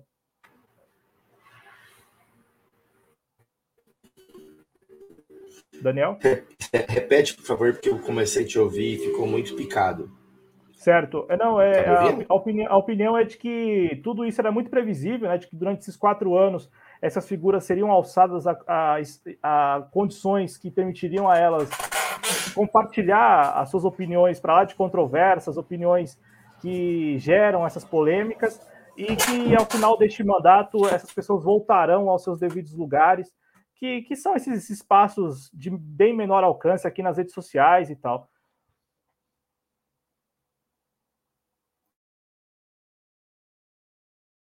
É, tá, estão me ouvindo ou não? Sim, estou te escutando. Porque tá, tá, tá muito picoteado para mim, a culpa é minha, com certeza, né? A culpa é da internet aqui. É, cara, é, é, o que o Merlin está dizendo ali, né? A gente tem que aprender a jogar sujo, mas no nosso retorno pé. Precisamos de canalhas de esquerda. Bom, o Bolsonaro chamou a gente de canalha, né? Lá naquela entrevista da Folha, né? Quando ele fala por telefone com a galera, ele chama a Folha e os jornais de canalhas, né? É, e junta aquela do, do, Tancredo lá e tal, e foi quando eu comecei a falar canalhas aí e tal. Gente precisa de canalhas, cara, mas eu, eu acho que a gente poderia ter canalices aí acontecendo dentro de uma ética, se é que isso vale, deva valer pelo menos. Né? O problema é que realmente é mais fácil você acreditar no fake news, é mais fácil acreditar na teoria da conspiração do que você pegar um livro um livrinho, uma matéria, uma coisa minimamente decente e, né, e acompanhar. Então, a, a, gente sofre desse mal. E a gente tem, né, nós temos amarras, cara. Né? Eu acho que isso que o Marco está falando é um problema muito sério para as esquerdas. Acho que para a esquerda mais liberal que tem e para a esquerda mais radical que tem, ela tem moralismo. Ela está ela tá amarrada por moralismo, né? E eu não sei se isso é bom ou se é ruim, mas e não sei se você concorda com isso também, mas a gente tem uma certa talvez esse humanismo em nós trabalho. A gente precisa aprender a conjugar as ações né, pragmáticas fora do humanismo. Né? Eu vou deixar o microfone ligado porque acho que melhorou, não sei por qual razão, pelo menos para mim, eu não sei se o público conseguiu entender perfeitamente o que trouxe o Daniel. Tá cortando aqui para mim, principalmente nessa parte humanista, né? Você falou, né, Daniel? Que a esquerda tem um, é. tem um pouco. E acho que isso nos atrapalha, né? Não que o humanismo atrapalha, mas é porque a gente está jogando num campo desigual, né? Enquanto a gente tem, a gente tem limites, os caras não têm limites. Né?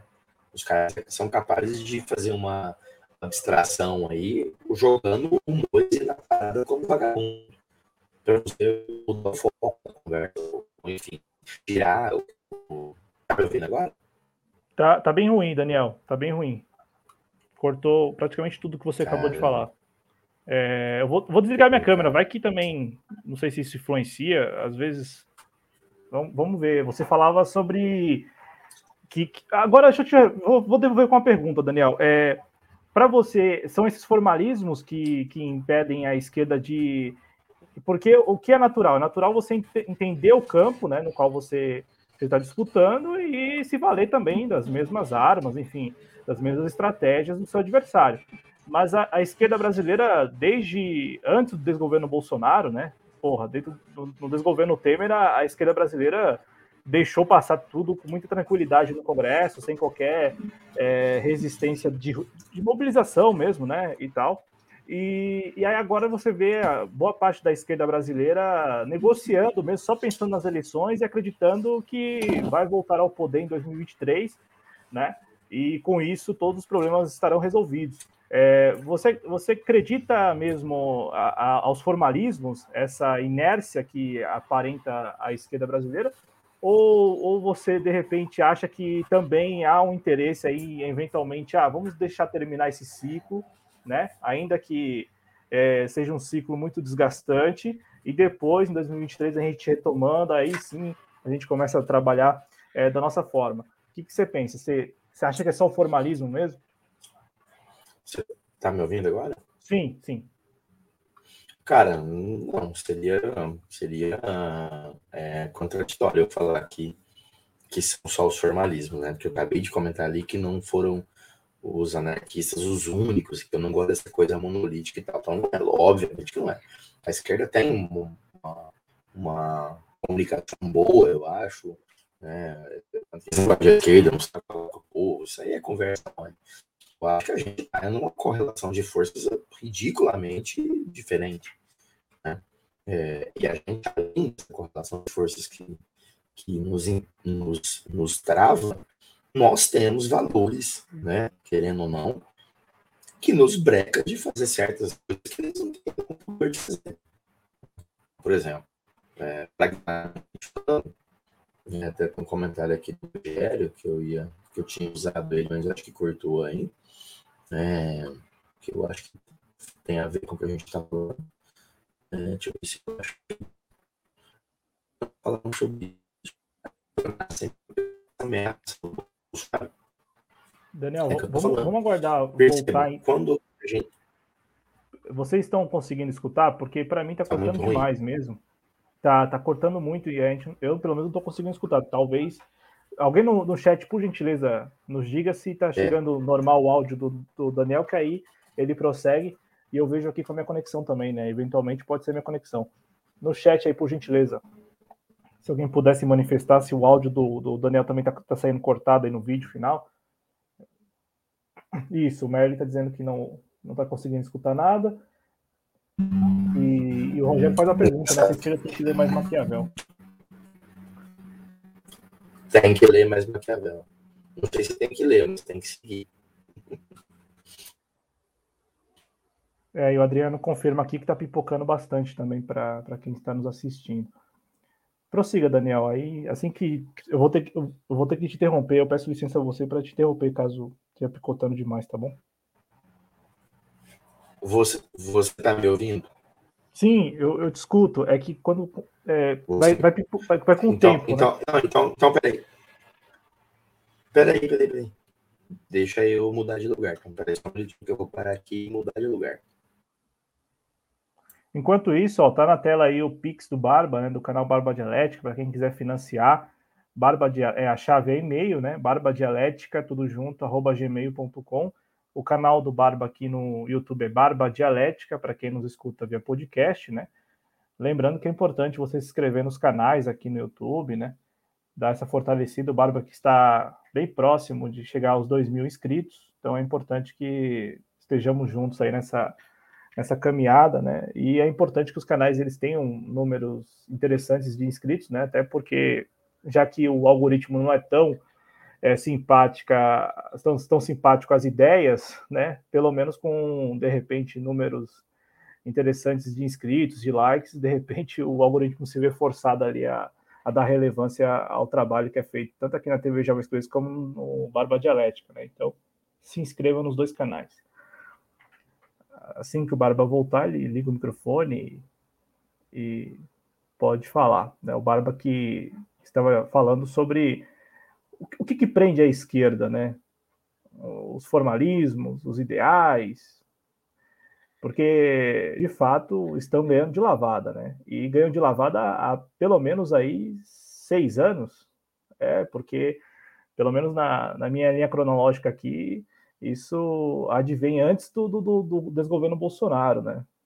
Eu acho que já há uns seis anos aí em que a esquerda brasileira anda perdendo de lavada, né? Perdendo de lavada e, e perdendo de lavada em todos os, todas as frentes. A principal é da comunicação, né? É impressionante como é, o, o, trabalho de comunicação que, que foi feito por aqueles que estão aí na, na extrema direita, na direita, enfim, né? Que estão no poder.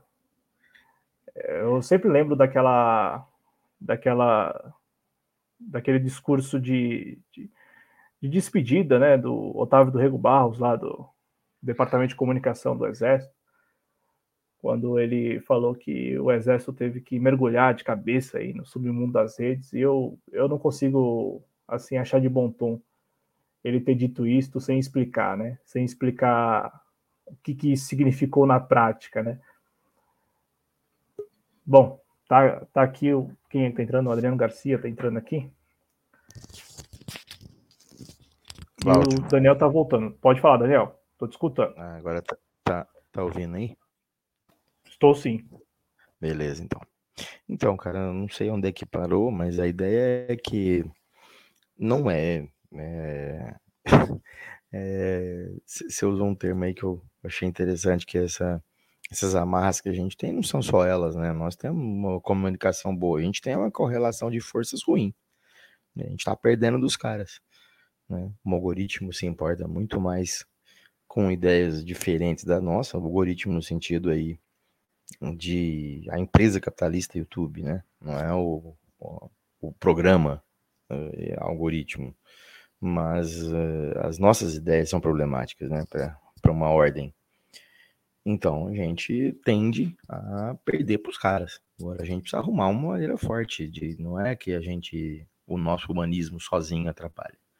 Né? A gente tem uma comunicação, a gente tem comunicação boa. A gente não sabe como fazer ela combater a da direita, ou never.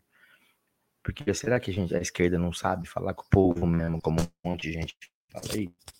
Ou será que a gente está numa correlação de forças ruim em que a gente está muito atrás nessa correlação entre nós e a direita? Além da correlação da esquerda, a direita ter feito todo um estratagema para funcionar da forma que funciona né, com as ideias do Olavo, com o bolsonarismo da forma que é. Não estou falando que a nossa comunicação é, é, ótima, mas será mesmo que a esquerda não tem um, um discurso minimamente não é, razoável, né? Quero que você coma, eu quero que você estude, eu quero que você tenha uma condição, algumas condições mínimas de vida, né? Então, quer dizer, isso são boas ideias, né? Então, eu estou dizendo que a gente não pode é, é, alegar simplesmente é só isso, né? Porque senão a culpa fica sendo totalmente nossa. Não, quer dizer que não existe capitalismo, então, influenciando nesse processo aí. Né? Sempre, na minha opinião, será o capitalismo o problema. Sempre. Né? Não dá pra gente ficar trazendo para nós, nós é que somos os culpados de tudo. Aí daqui a pouquinho tem alguém falando que a gente tem que fazer autocrítica. Não é assim, né? Mas também não pode dar uma força, não pode dar uma mãozinha pro capitalismo, né, Daniel? É... Sim, não da, não da forma que a gente dá, mas enfim, né? É... Então, mas Never, é, me fala uma coisa. Como que a gente passa uma informação nesse algoritmo dessa forma aqui? Qual a tua, a tua opinião, a tua, a tua proposição para isso? Porque será que a gente não tem bons comunicadores de esquerda na, na internet? Né? Claro que falta investimento, claro que falta, de repente, se alinhar mais com alguma frente que a gente não se alinhou, né? Enfim, alguma forma. Mas a gente, será que é ruim desse jeito? Será, será que nós mesmos somos, somos tão ruins assim? Será que nós estamos numa correlação de forças justa? Né? A, a, empresa capitalista que vai buscar um patrocínio lá, ela vai procurar um canal de esquerda para fazer patrocínio, né? Então, hum, é o que o Rogério está falando sobre o capitalismo. A esquerda precisa de mecenas. Né? Nós temos condição de ter bons equipamentos, sair às ruas, fazer movimentos aí como, como a maioria dos youtubers de esquerda e direita fizeram aí, pegando seus carrões e indo para Paulista e fazendo a e mais a aí, pagando é, é, é, é, propaganda no YouTube, enfim, cara, todo esse processo aí. Né? Mas o Daniel, eu quero te provocar. É, nós temos essas figuras aqui neste lado também. Essas figuras que têm condições de levar carrões a Paulista. Eu, por exemplo, foi a primeira manifestação, ano passado, em uma das manifestações, eu me dei conta que os caminhões estavam ali representando canais no YouTube, né? Canais de YouTube. E então eu vi influenciadores, vai, de esquerda, contratando carros de som, tendo condições, né, técnicas para alcançar milhares, sei lá, dezenas, centenas de milhares de pessoas, milhões de pessoas, não sei. É, e do lado de lá tem é, é, essa mesma galera. Eu, eu, eu, vejo que a correlação de forças, concordo com você, ela é muito desigual, né? É, até porque, como disse o Merlin no chat, o senso comum prevalece do lado de lá, né? É impressionante como uma mensagem sempre é senso comum. No entanto, eu também. Comum, eu, né? Sem dúvida. Eu também vejo uma galera. É uma que... baita arma dos caras, né? É uma, não, uma baita arma, né? Agora, mas eu também vejo desse lado aqui, já que nós estamos falando de esquerda e direita e tal, eu também vejo os, o, aqueles que têm condições, aqueles que têm um alcance para lá de razoável, né? Eu não, não digo igual, mas próximo do, do, que, do que os grandes figurões do, do lado de lá também têm. E, assim, a, a mensagem chega para essas pessoas, mas nós vemos pouca mudança prática, né? E aí eu, eu não sei, é, eu não sei se o, o, maior problema, ou maior problema não, se, se apenas né, sobre o capitalismo, os mecenas, infraestrutura, eu não sei, porque aqui nós temos deste lado canais que têm infraestrutura, que têm lá seus patrocinadores, né? E, Sim, mas quantos, quanto, em proporção, vai, quantos são? Por exemplo, se a gente juntar Vou dar um exemplo aqui. Se a gente juntar o. Vou, vou falar nomes, tá? Tem algum problema de falar nome de canal ou não? Não, não, aqui não. Não.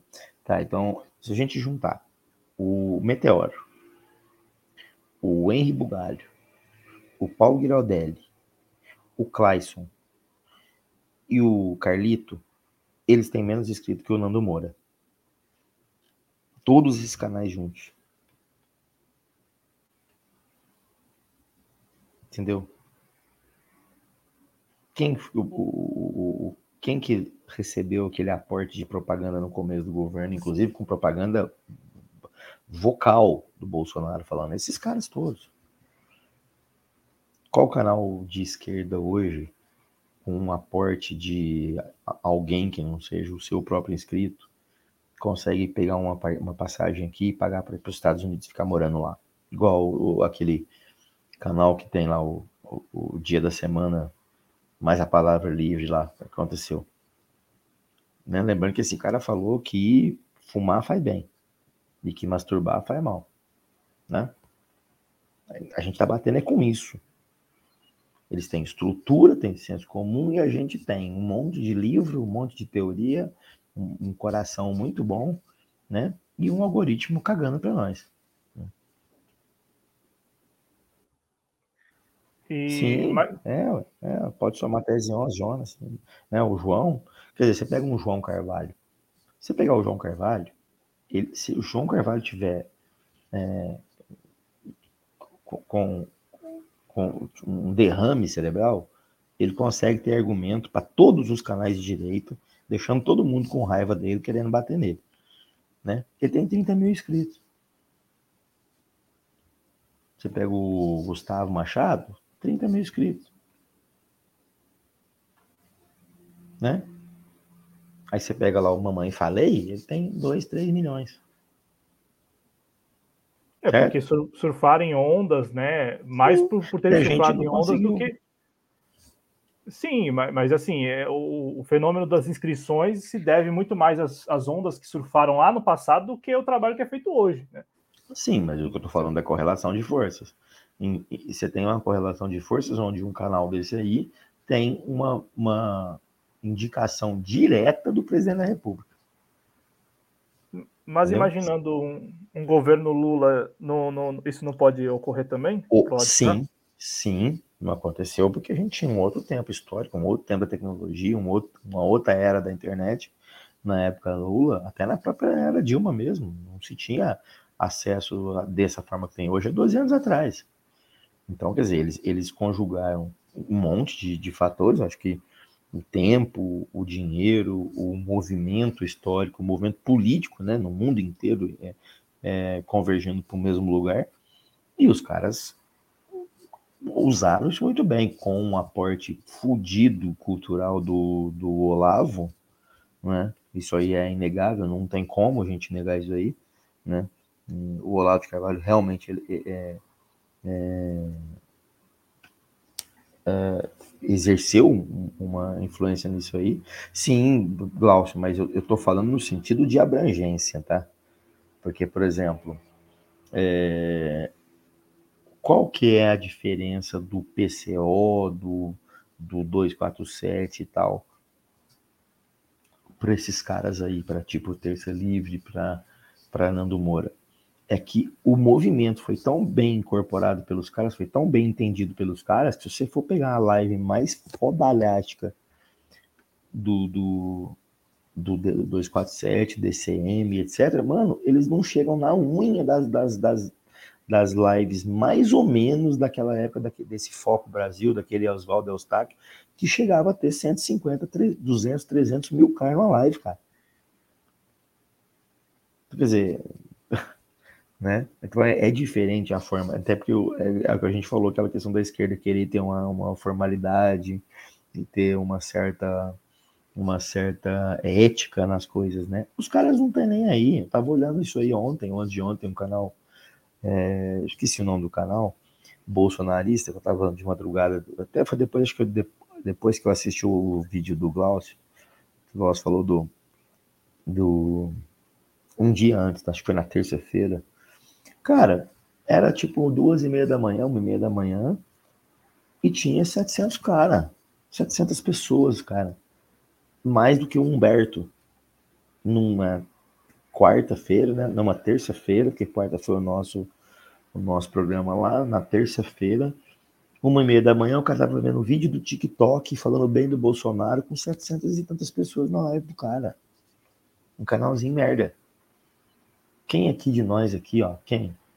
Glaucio, Merlin, eu, você, qualquer canal que a gente conhece, que pôs 700 pessoas uma terça-feira, duas, uma e meia da manhã, para falar bem do, do, Lula, falar bem do Ciro, falar bem de, de ninguém, vendo TikTok. Ninguém faz isso, cara. Ninguém faz isso. Então a nossa correlação de forças é triste, porque a gente tem um legado, esses caras ainda estão pegando o, digamos, o, o, o, eco do que aconteceu em 2018, 2017, ali com aquele antipetismo maluco. Eles ainda herdam isso. Tem muita gente que acredita ainda que o Papa Francisco é um comunista maluco, enfim, aí eles reforçam isso, né? É, pega aquele tiozinho aí que tem no, no, Facebook, agora ele até deu uma sumida, é um tal de, de Chiapano, não sei se você já viu esse cara, que é um diz que é um juiz internacional aí. As maluquices que aquele cara fala no YouTube, nas lives dele, E você vai lá ver, tem uma caralhada de gente lá vendo o cara falar aquilo, cara. Negócio de vacina, um negócio doido, cara. Então a gente não encaixou esse cara ainda, que foge daquele mexer ali, petista, de 247, DCM e o caralho ali, Nacif. A gente não arrumou ainda o Barba Dialética, a gente não arrumou ainda o Merlin das Trevas, o, o JC, o Glaucio Gonzalez de esquerda. E quem mas, foi lá? E quem foi lá? É possível, lá... Daniel. Mas é possível, porque a é mensagem, a mensagem é tudo, né? Você citou canais aí que apostam numa, numa ideia mais de entretenimento mesmo, né? Tratam os assuntos como entretenimento. A abordagem, a mensagem. Eu tô Sim, até. Só, só, só que lá no meio. Só, só, que lá no meio ele taca todo o supra-sumo do bolsonarismo ali, cara no meio. Da, existe um teor ali de brincadeira, mas no meio tá todo, todo o bolsonarismo. Quem é das antigas na internet vai lembrar do tal irmão Rubens. O cara tá com 483 mil inscritos e tá falando contra a vacina todo dia lá no canal dele. Virou uma televisão o canal do cara. Todo dia. É um canal que morreu, parou de crescer, mas tá com 430 mil falando anti-vacina lá o tempo inteiro. Tempo inteiro. Entendeu? Então, é, eu acho que a gente tem essa chance aí com os candidatos de esquerda. De repente, o Ciro deu uma boa subida aí na última pesquisa, né? E se a gente conseguir aproximar Ciro e Lula, será muito bom, né? E, e talvez um movimento mediático dos dois aí, de, de forma é, um pouco menos hipócrita de, de, da parte dos dois, de ficar com, com conversinha dando cutucadinho no outro aí, focar no negócio de fuder com o, o Sérgio Moro, deixar o Sérgio Moro realmente ficar na, em, em, parado né, do jeito que tá, o Bolsonaro também diminui. Então, quer dizer, tinha que ter um pouquinho mais de articulação da esquerda, pelo menos para proporcionar para nós a possibilidade de ter um Ciro e um Lula lá no final, lá para a gente poder, aí sim, em paz, escolher. Agora, acontecendo ou não acontecendo, o cenário é outro, dá sim para aproveitar no momento da internet. Agora, é o que a gente falou na última live. Quantos milhões de reais partidos de esquerda não, não recebem dos fundos etc. Será que não dá para colocar 5 ou 10 aí em campanhas desse nível? Publicitário batendo em cima, porque aí faz a pessoa ver, a pessoa vendo a campanha, ela procura canais de esquerda, não é? Não tô falando para os caras patrocinar a gente, não. Não estou falando jamais disso. Estou dizendo o seguinte: se um PDT e um PT e os partidos de esquerda vão bater na Lava Jato, propaganda, é, meio list, os caralho, tudo que tiver, as pessoas vendo isso aí procuram conteúdos de esquerda. Procurando conteúdos de esquerda, podem começar a engrossar o caldo de inscrições nos canais de esquerda. Né? Acho, acho sim. Né? Então a gente está vivendo um tempo favorável nesse sentido aí, eu acho. É, Daniel, a questão toda não é nem a grana, né? A questão toda é a independência, né? A questão toda é a independência. Eu não falo nem do, do veículo, do canal. Eu falo o que, que esses, essas lideranças esperam desses canais, né? Eu lamento dizer que, pelo menos o que eu acompanho, é que os, as lideranças querem que esses canais sirvam de canais porta-vozes daquilo que os partidos ou do que elas pensam sem não. qualquer crítica. Mas, eu... mas, sem, mas você entendeu o que eu falei? Não, eu entendi, eu Daniel. Disse, eu disse o seguinte: o fato do esquerdista chegar lá no meu canal, no canal do, aqui no Jovens Cronistas, no Merlin, no Glaucio, no Magrão, no Rafael, não é os, os partidos pagando a gente. Não é isso. É eles é, é, movimentando campanhas eleitorais publicitárias para que as pessoas em contato com elas via os canais mainstream pagos pelos partidos mesmo, ou via é, é, qualquer veículo de internet, qualquer YouTube da vida, as pessoas organicamente procurem canais de esquerda e conteúdos de esquerda. É isso que eu tô falando. Não é o cara chegar aqui e falar, ô Adriano, vou pagar 5 mil por mês pra você aí, mas ó, passa pano aí, seja bem pelego aí pra nós. Não é isso que eu tô falando. Estou falando deles fazerem um movimento lá em cima e, e, e, e existe um movimento cascata. Porque esse movimento cascata fez um montão de canal merda pra caralho crescer no bolsonarismo, cara. Foi cascata. Teve gente que cresceu na cascata bolsonarista.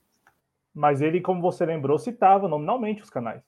E cita nominalmente canais. Esses canais de primeira aí que você pode contar nos dedos da mão, né? Você pode contar lá Nando Moura, Terça Livre, é, é, o Olavo, ou aquele Diego Roques, o, o, enfim, na época lá, não sei se ele falou do, do Mamãe Falei que era bolsonarista, na época eu não sei, mas ele falou tipo sete canais. Agora, você vai na internet, tem alcance, né? 100 canais bolsonaristas que tem para cima de 100 mil inscritos. Entendeu? Eu tô falando é disso, porque muita gente pegou organicamente isso aí também lá.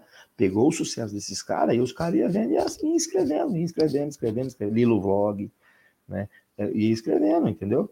Então, é, eu acho que a gente não precisa pegar o movimento direto do PT vir aqui me falar para eu falar não sei o quê, porque não faz sentido eles pegar um canal de 2 mil, 2 mil pessoas. Mas se ele faz para o canal de, dele próprio, mídias sociais de forma geral e as pessoas começam a procurar conteúdo de esquerda, fatalmente cairão na gente de alguma forma.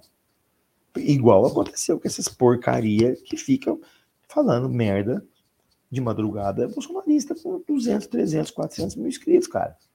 Né? Tô falando que existe a possibilidade de uma organicidade nisso aí, se os canais pagarem por propagandas honestas e tal sobre a informação do que aconteceu com o Brasil na Lava Jato quem é Sérgio Moro, os males do bolsonarismo, tudo, mas mostrando isso com dado, cara, né?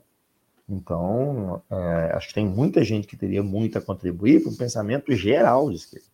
Geral, não precisa ser um pensamento especificamente pró-PT, ou pró-Ciro, ou pró-PCO, entendeu? Não, pró-movimento de esquerda. Aí chega ali, o cara faz sua, seu, seu alacarte ali, seu self-service da coisa. Mas é, diretamente, eu acho que eu, por exemplo, não sei se eu, eu não consigo fazer para mim isso. Imagina fazer para os outros o lance de falar: olha, Daniel, você vai todo dia fazer um vídeo aí a meio dia e meio falando bem do Lula. Eu, eu não sei, cara. Eu, assim, não vou ser hipócrita, eu não, não sei se faria ou não. Mas para mim seria muito difícil ter um compromisso desse e não podendo falar o que eu quero mal do Lula se eu quiser falar, pô, por exemplo. Né? E é aí que tá, né? Para constar nas planilhas lá, é preciso rezar. É preciso rezar, né? É preciso rezar o que, o que vem de cima. Eu falo isso porque os canais que têm alcance, eles têm essa característica em comum. São canais que são muito acríticos, né?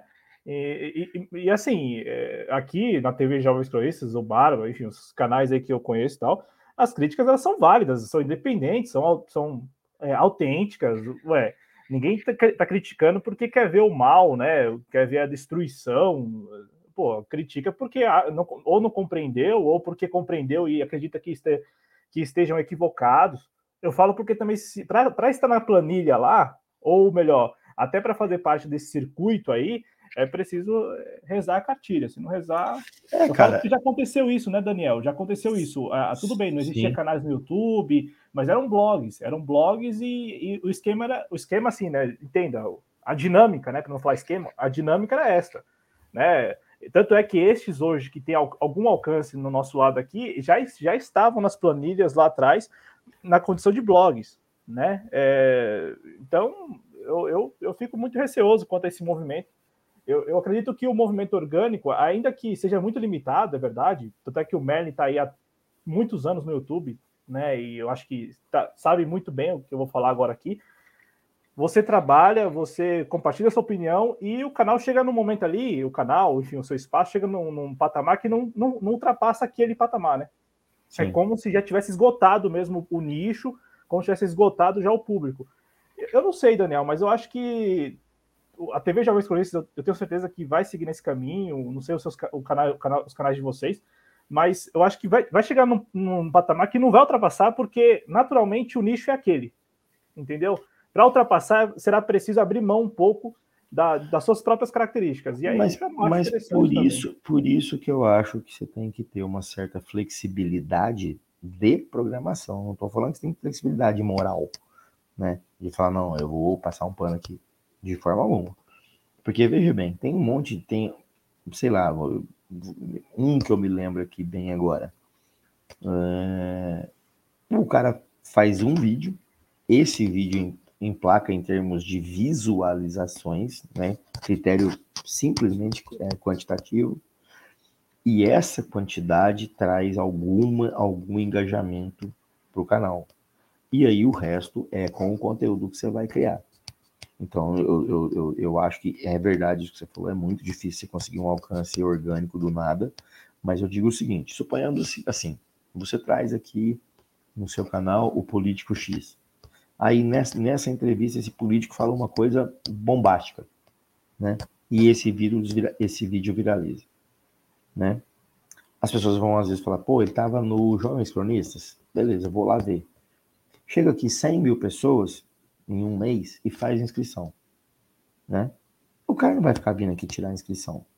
O próprio YouTube, ao perceber um movimento desse tamanho, ele vai começar a dar relevância para os seus vídeos, em algum grau, nem se for para testar o algoritmo em cima de você. Porque eu, eu tô para te falar que isso, por exemplo, aconteceu com o R. Bugalho. Um vídeo dele, um dia, deu 150 mil visualizações e ele virou o R. Bugalho. Simples assim. Então, assim, eu não estou falando que você tem razão, não é, não é fácil. Se fosse fácil, alguém já tinha feito, né? Mas a, o número de inscritos, ele parece que aumenta conforme aumenta, né? Pode parecer uma, uma, uma, uma bobagem isso aqui, mas pegue bem aí o Magrão, por exemplo. O Magrão tinha 5, 4 mil e poucos inscritos, fez 5 mil inscritos, de repente ele fez 7 mil inscritos, de repente ele fez 10 mil inscritos. E ele está com 12 mil inscritos. Então, quer dizer, existiu um crescimento, sim, é, é, orgânico nessa situação. Orgânico no sentido de um vídeo apareceu, o outro mandou, foi ali no, no videozinho do YouTube, no, do, do WhatsApp, e o cara cresceu a quantidade de inscritos dele. Bateu no limite? Não sei, mas ele bateu talvez numa primeira barreira. Talvez ele vai ter que fazer algum outro tipo de, de pensar de, de conteúdo, variar o conteúdo dele, enfim, eu não sei, cara. Né? O meu canal é muito pequeno, mas eu, eu imagino que, que deva existir formas para que você, de alguma maneira, consiga uma organicidade, né? É, você, é. você tem um canal que a gente já conversou sobre isso. É, a, você tem um canal que tem uma taxa de retenção, de engajamento muito alta, assim como o Merlin também. Né? Sim, é, sim. O Merlin tem um canal que eu não, não me recordo o número exato de inscritos, mas tem uma taxa de retenção muito grande, coisa que a TV Jovem por exemplo, não tem. E não, não tem exatamente porque nós fizemos o que você acabou de falar, né? Nós trouxemos aqui várias figuras e estamos trazendo e tal. E excepcionalmente, quando as figuras estão aqui no canal, as pessoas assistem e tal, se engajam, e depois, com, com o restante da programação, as pessoas não assistem. Né? E quando assistem, geralmente discordam né, do que nós estamos falando e vão embora. É, é basicamente isso que foi o que aconteceu, principalmente no ano passado. Né? Melito. Por quê? Hã? Por quê? Ficam melindradas. Dá uma melindrada aí, né? O pessoal, o pessoal percebe que nós somos independentes, que nós não Sim, estamos aqui vinculando nenhum partido, e às, às vezes o convidado veio com. Às vezes o inscrito veio com um convidado, e nós ali deixamos o convidado falar, e, e a pessoa acreditava uhum. que a gente concordava com o convidado. Enfim, Ô, Cláudio, é... mas é, é... Sim, o cara, o mas cara aí, meio que é... esperava uma coisa de você que você não devolveu para ele, né? Mas eu acho mas que não, tem um, não outro devolveu muito, também. muito bem. Mas eu acho assim, cara, é, tem coisas que acontecem às vezes nos canais, como deve acontecer muito com vocês aqui. Eu já vi que acontece com o Merlin, já vi como é que é o público do Merlin, né? O público do Glaucio, né? O Glaucio fez, acho que terça-feira ele fez uma live, tinha 50 caras na live do Glaucio meia-noite, né? Então você vê, é um, é um canal tipo meu, né? Mesmo nível, só que o Glaucio ainda tem muito mais inscritos que eu. Mas, quer dizer, tem um conteúdo bom, tem uma galera que vai lá, só que parece que isso ainda não vai.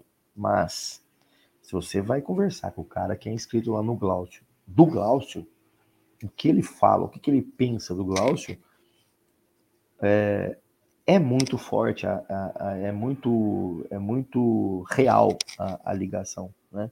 Tipo assim, é, o, quando eu fui, até comentei isso aí, acho que já aqui, quando eu fui naquele canal lá, naquele podcast lá do, dos, dos, dos nazistas lá, é, um cara veio no meu Facebook e falou, mano, valeu, você e o Gustavo Machado são caras que eu curto ouvir e que mudaram meu pensamento. falei, carai, velho como assim que eu mudei o pensamento de uma pessoa, né?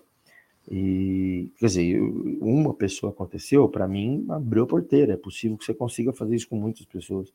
E agora, no semana agora, acho que foi ontem, ou antes de ontem, um, uma, um cara com, é, comentou assim num, num, vídeo lá no, do, do segundo capítulo do ABC do Comunismo que eu li lá essa semana, que eu tô em dívida aí, mas vou pagar esse, esse final de semana, viu, galera?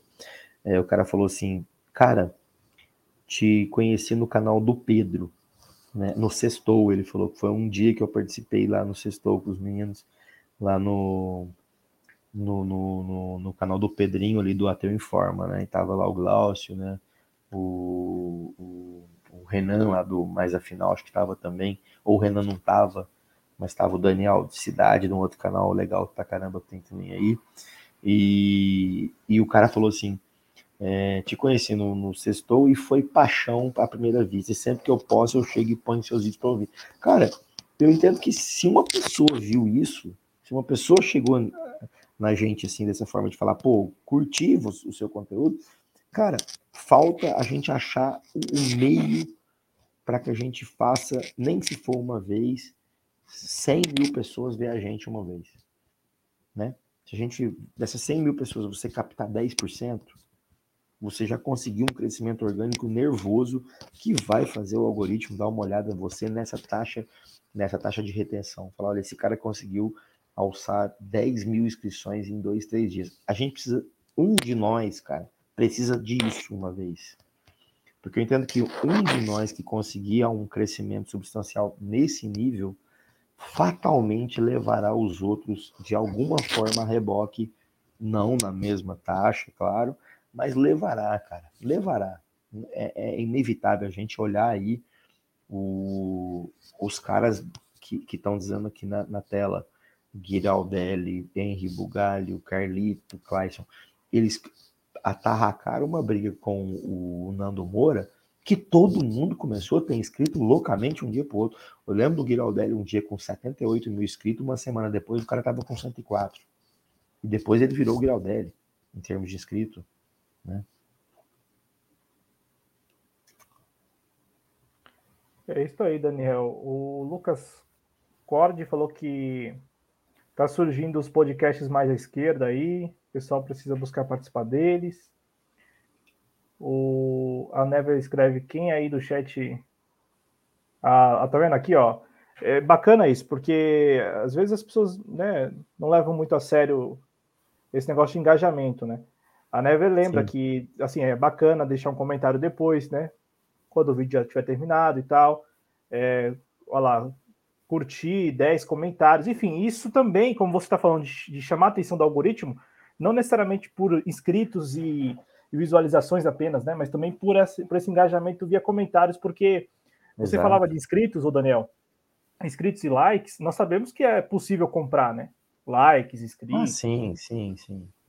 Não é orgânico, obviamente não é orgânico. Sim, sim. Se, se, você está observando que está num crescimento orgânico e quiser complementar, né? Tem, tem serviços aí que vendem até é, parcelado né, o número de inscritos, então não, não, não, tem aquele crescimento exponencial de uma vez só, né? Você comprou 10 mil inscritos, eles te entregam 10 mil, eles vão te entregando, sei lá, 10, 20, 30 por dia, enfim, para simular né, que é orgânico. Eu falo porque esse negócio de like, de visualização aí, eu já estou manjado. Eu, eu não sabia disso e quando eu vi que havia alguns canais usando, né, desses boots e tal, aí eu comecei a procurar saber se era verdade. Tem serviços brasileiros serviços internacionais, né, estrangeiros aí que, que fazem eh, essa comercialização de likes e visualizações. Essa estratégia de bater em quem é maior também já, já é uma estratégia bem conhecida, né, Daniel? Essa estratégia de bater em quem é maior ou está no seu nível, no mesmo nível que você, para para gerar ganhos para os dois lados, né? É, eu acho que, por exemplo, tem algumas estratégias que, que são importantes, que é, eu não sei nem se é bom a gente falar isso aqui, mas, por exemplo, é, você pega lá é, 20 amigos seus que tenham canais e vocês assinam os canais um dos outros como membro, né? E, e essa, esse tornar-se membro, né? Tipo, ou seja, você paga cinco reais no canal do cara, o cara paga cinco reais no seu, né? Isso é um tipo de coisas que eu sei que tem canais que fazem isso e são redes de canais que fazem isso dos, dos mesmos caras, né? Mundo afora aí, né? É, então, é, tem algumas estratégias, né? Então, eu acho que a melhor é a mais difícil, né? Que é você conseguir um crescimento orgânico. Né? Não sei se eu dormiria bem sabendo que eu comprei 20 mil inscritos, né? não sei. É, não sei como é que também o YouTube responderia né, nesse sentido. Mas eu, eu gostaria de alcançar um, um, alguma coisa orgânica, mesmo que fosse de por susto, né? É, eu falei uma coisa ali, o cara me viu em tal lugar, aí veio cá se inscreveu, aí o outro escreveu. Mas é mais no sentido de criar um engajamento e fazer o, o, o YouTube perceber que o, você tem algo para falar para alguém. Né? Mesmo que, porque já que o YouTube não faz acepção, né? Dizem que não, né? Embora nós acreditamos que faça, mas é uma hora você emplacar um de nós, pelo menos, em algo viralizante no, no nível para trazer é, 10, 20% do que você conseguir. E aí você cria essa cadeia de desenvolvimento no cara também que vai crescer porque você cresceu e o outro vai crescer porque eu cresci e assim vai. Né? Então, por exemplo, vou dar um exemplo idiota, mas é, é, quando a gente conheceu a Talita é, Cabral, né, que é um, um, um, canal muito massa que tem aí, o dia que eu conheci a Thalita, é, que, ela, que ela fez um. Ela comentou no, acho que no chat do Merlin. E, e comentou que foi legal tal. E a gente participa lá do grupo lá do professor Guilherme Rose junto, né? Ela, ela participa lá. E ela fez um comentário. E eu postei uma live do Merlin no grupo do Guilherme Rose, ela foi. No dia que ela foi lá e conversou com a gente, ela tinha 880 inscritos, eu acho. Na hora que ela conversou com a gente, e que ela fez um vídeo citando o Merlin e eu, eu na hora falei, pô, legal essa menina citar e tal, né? E fui lá assistir o vídeo dela, curti e tal. Eu fui lá e coloquei na, na minha, na minha né, comunidade, comentei dela e tal, tal. Os amigos comentaram também dela e tudo mais. Aí fomos lá assistir o conteúdo dela.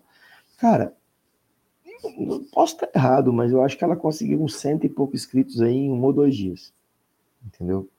né, nesse micromovimento que a gente fez, né, é, todos nós fizemos juntos aqui e tal, né, é, e eu acho que se isso acontece nesse nível minúsculo aqui, deve ter uma forma, uma forma, uma fórmula é, multiplicadora desse modelo, né? A gente precisa achar a forma de, de enca encaixar ela, né?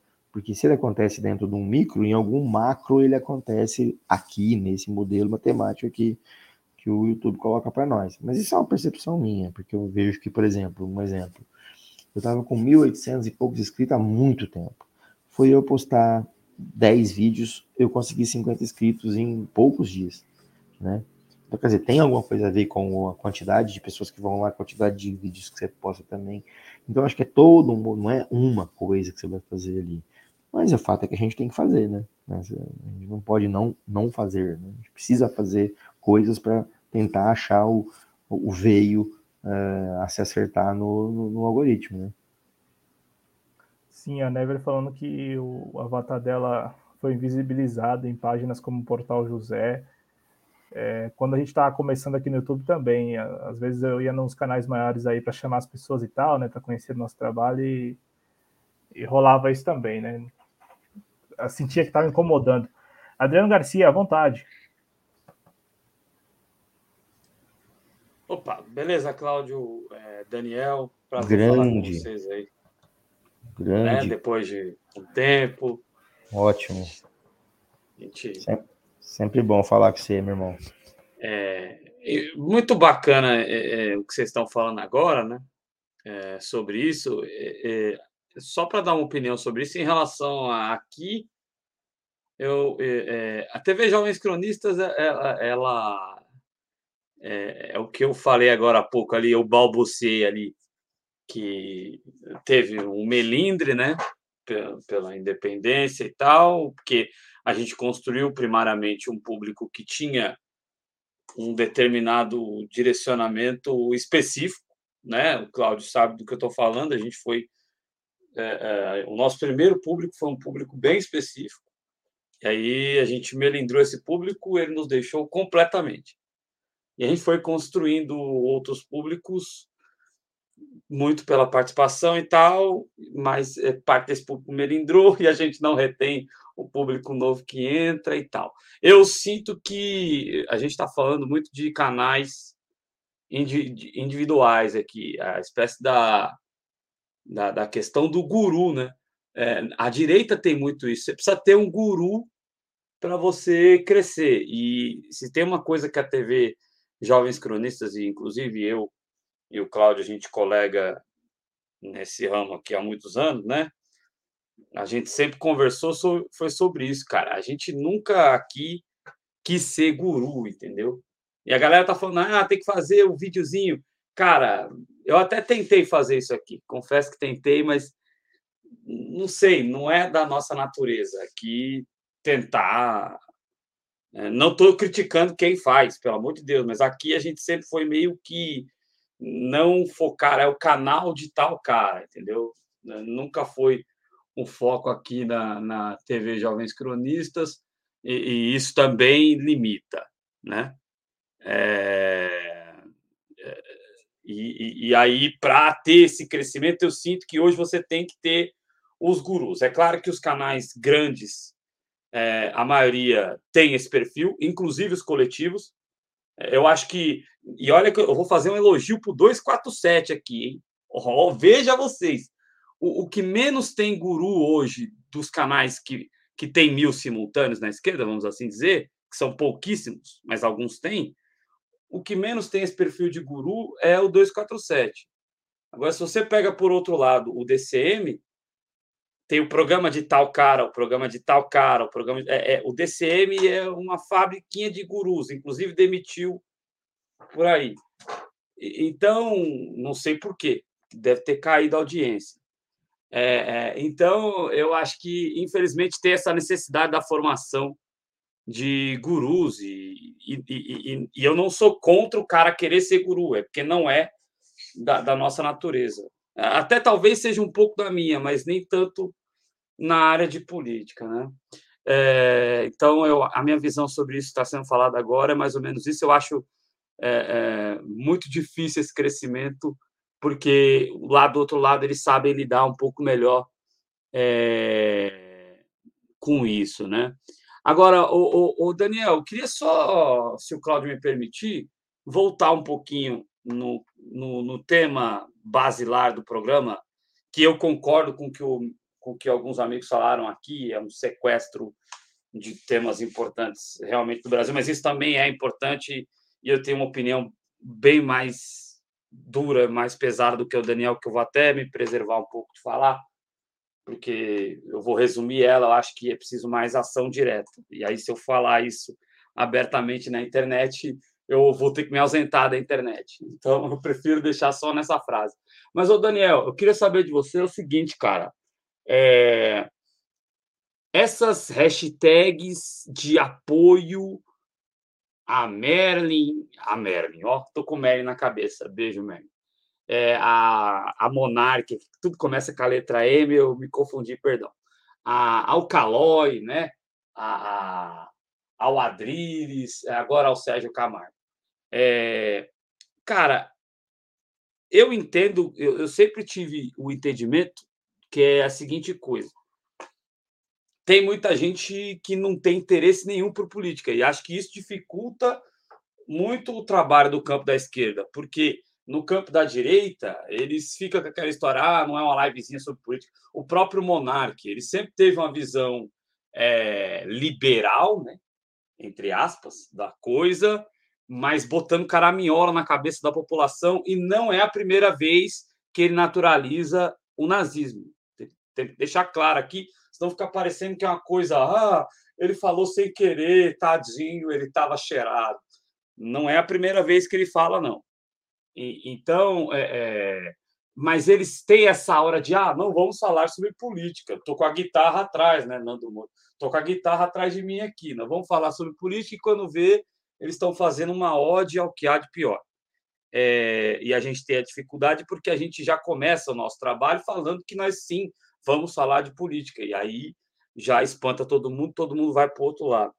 Agora, eu queria saber de você, depois desse preâmbulo aí, que eu sempre sou longo, eu queria saber de você, Daniel, se a gente tem mesmo gente que apoia abertamente a barbárie, defendendo explicitamente esses caras, ou se é robô. Eu, eu quero saber de você se a gente tem o risco, se eu tenho o risco de cruzar na rua muitas vezes com um defensor aberto do nazismo, porque eu sou a favor da ação direta. Eu não sei qual reação eu teria se eu fosse obrigado a cruzar com um nazista na rua. Eu acho que eu teria sérios problemas com a justiça. Mas eu queria saber de você, Daniel.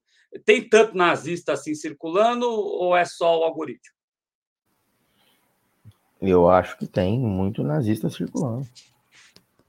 Eu acho que tem. Eu, eu, eu comentei, acho que. Eu não sei se eu comentei aqui, mas eu já comentei no Merlin. E no meu canal também. Que eu é, conheço aqui em Franca, pelo menos um abertamente professor que defende ideias nazistas. Professor. Professor velho. Então, eu acho que tem muito nazista. Eu acho que é, o cara não sabe que ele é nazista. Entendeu? Mas ele é. Então tem sim. Eu acho que a gente quer esse negócio de falar, não, mas o cara é ignorante e tal. Sim, mas o fato dele ser ignorante não tira dele as características que estão lá nele, né? É, é, o cara não sabia que era nazismo. É, ele não sabia, mas ele achava que tinha que matar os pretos, que as mulheres eram menos, que tem que matar o, o, o, os gays. Então, é, então, o cara é nazista, caralho. Né?